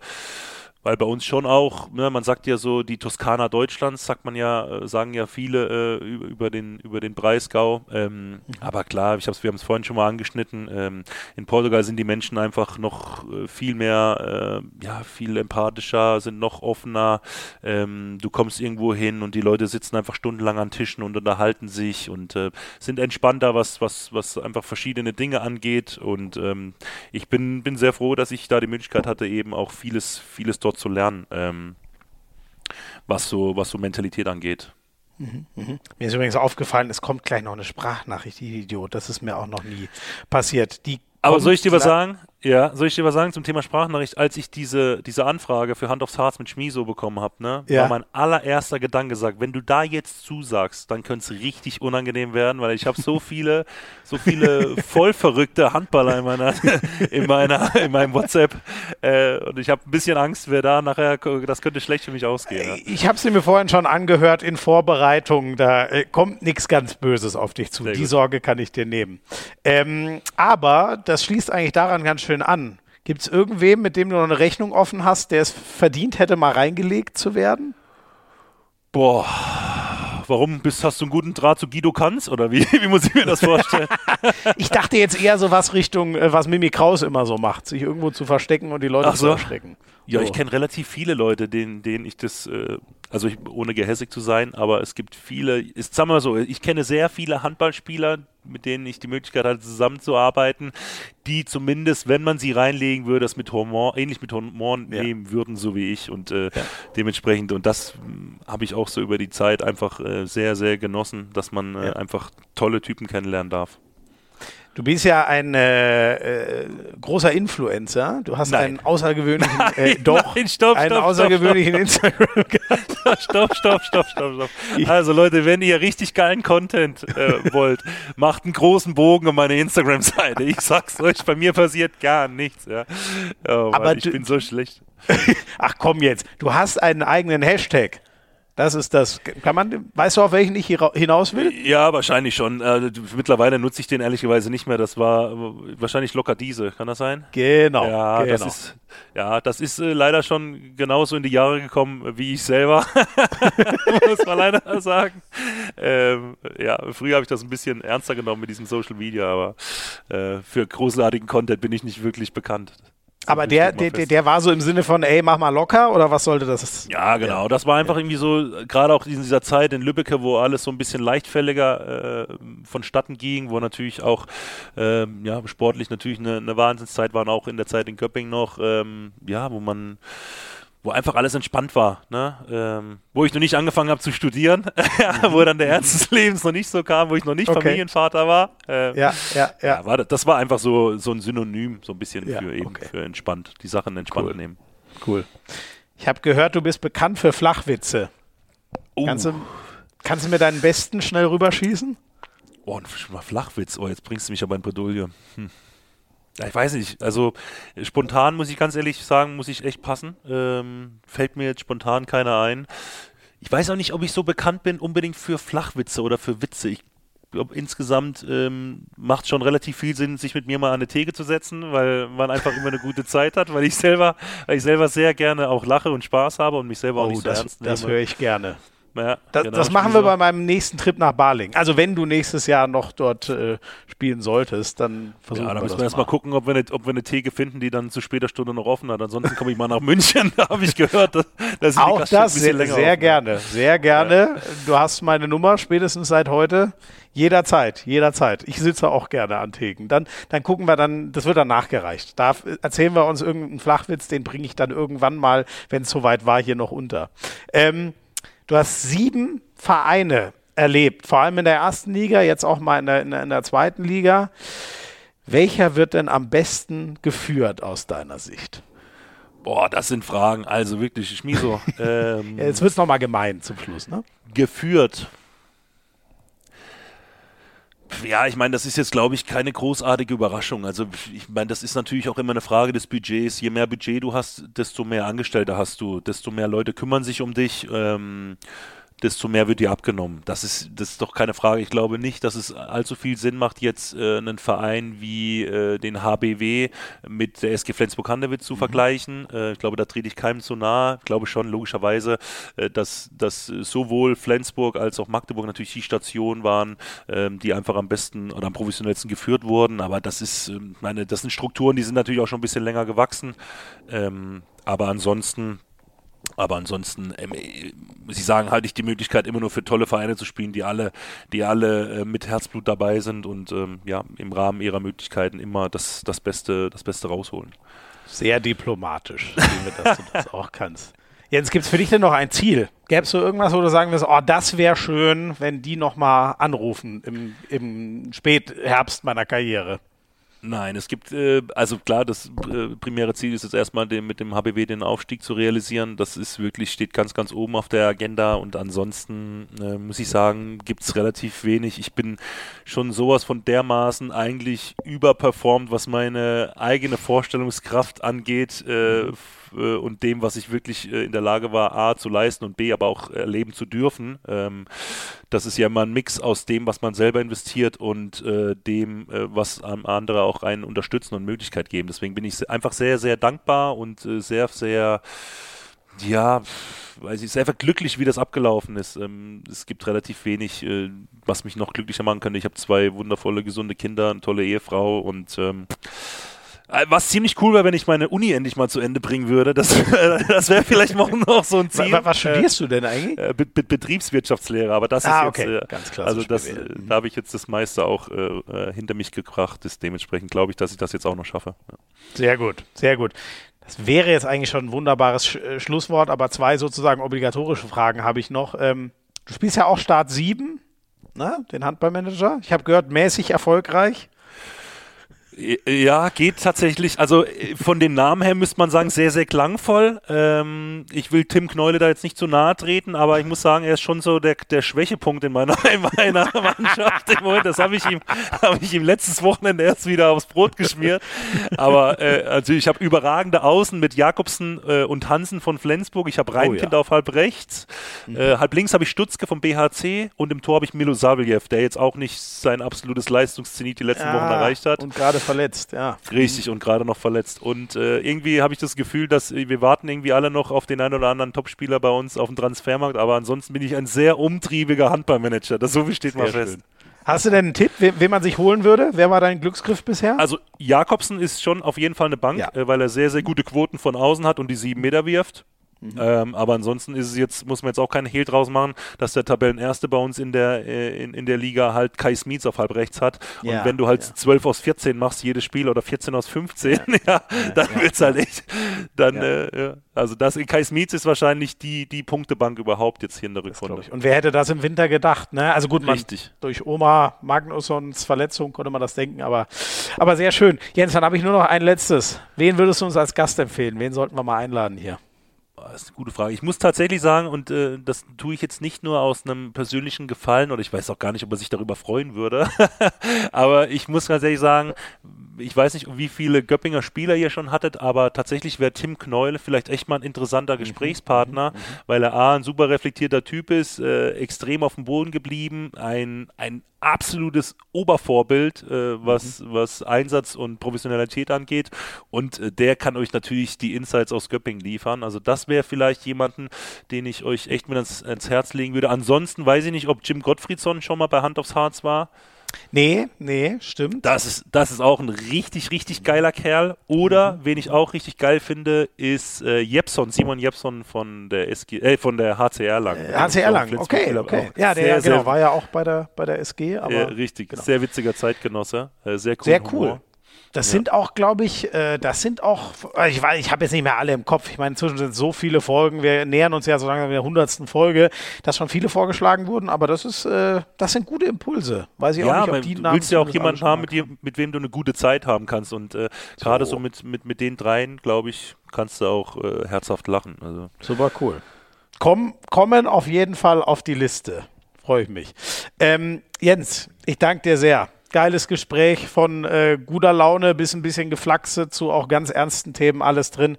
Das macht mir immer am meisten Spaß. Vielen, vielen Dank, dass du dir so viel Zeit genommen hast. Ehrlich, sehr, sehr cool. Sehr gerne. Vielen Dank. Und euch äh, danke fürs Zuhören, wie immer. Gerne ein Abo dalassen, gerne eine Bewertung dalassen, am besten fünf Sterne, wenn ihr wollt. Und äh, dann hören wir uns in zwei Wochen wieder. Alles Gute. Ciao, ciao. Moin, Jungs. Vorab erstmal wünsche ich euch viel Spaß bei der tollen, netten Runde. Ja, was soll ich zu Jens Schöngart sagen? Zweifacher Familienpapa, macht einen eigenen Podcast, Handballer. Der Mann kann ja alles. Ist, der kann wirklich alles. In Göppingen eine wunderschöne Zeit gehabt, die zwei Jahre. Tolle Spiele zusammen erlebt äh, und tolle Schlachten auch danach zusammengeschlagen. Also wirklich, wirklich feiner Kerl. Ähm, menschlich einfach nur Champions League, den man sich immer verlassen kann, der das Herz auf der Zunge trägt. Ähm, ja, aber mich würde es jetzt noch mal interessieren, ähm, wie, wie, wie Jens äh, das fand, das Anschwitzen, die Aktivierung an der Tankstelle in Hannover. Das, ähm, das würde mich dann schon noch mal interessieren, ob er, ob er das gut fand vor dem Spiel. Also in diesem Sinne euch einen schönen Tag noch und ähm, bis bald. Ja, das ist äh, mit Sicherheit ähm, eine der Top 3 skurrilsten Geschichten, die ich äh, in meiner Zeit als äh, Handballprofi äh, miterleben durfte. Ich glaube, das ging wirklich viral. Ähm, ich glaube, jeder hat diese, dieses Video gesehen, wie wir damals beim Auswärtsspiel mit Frischhoff Köpping gegen äh, Hannover Burgdorf am Vormittag irgendwie, äh, wir hatten ein Hotel direkt an der Messe, da ist irgendwie außer Autobahn und Zubringer äh, nicht wirklich Platz, sich zu bewegen und äh, ja, Rolf Brack, äh, Gott äh, hab ihn selig, ähm, hat, äh, hat die Idee gehabt, wir, wir laufen rüber zur Aral-Tankstelle. Das war nur ein Katzensprung von, von dem Hotel entfernt. Und äh, ja, haben da Aktivierung gemacht, haben da die 3-2-1-Abwehr, die Rolf so geliebt hat, äh, einstudiert. Und ja, das war schon ziemlich skurril, wie die Leute uns da alle angeguckt haben. Und äh, ja, teilweise logischerweise kann man ja nicht mal übel nehmen, auch über uns gelacht haben, äh, wie wir da wie wir da rumgerannt sind, äh, wie Falschgeld. Also das war schon sehr abenteuerlich, aber ja, das ist auch eine weitere witzige Geschichte, die man so äh, in dieser Zeit so erlebt und ja, das macht irgendwie den Handball dann auch so so aus und ja, freue mich sehr über über Joscha seine seine Nachricht, weil es einfach ein richtig feiner Kerl ist. Ähm,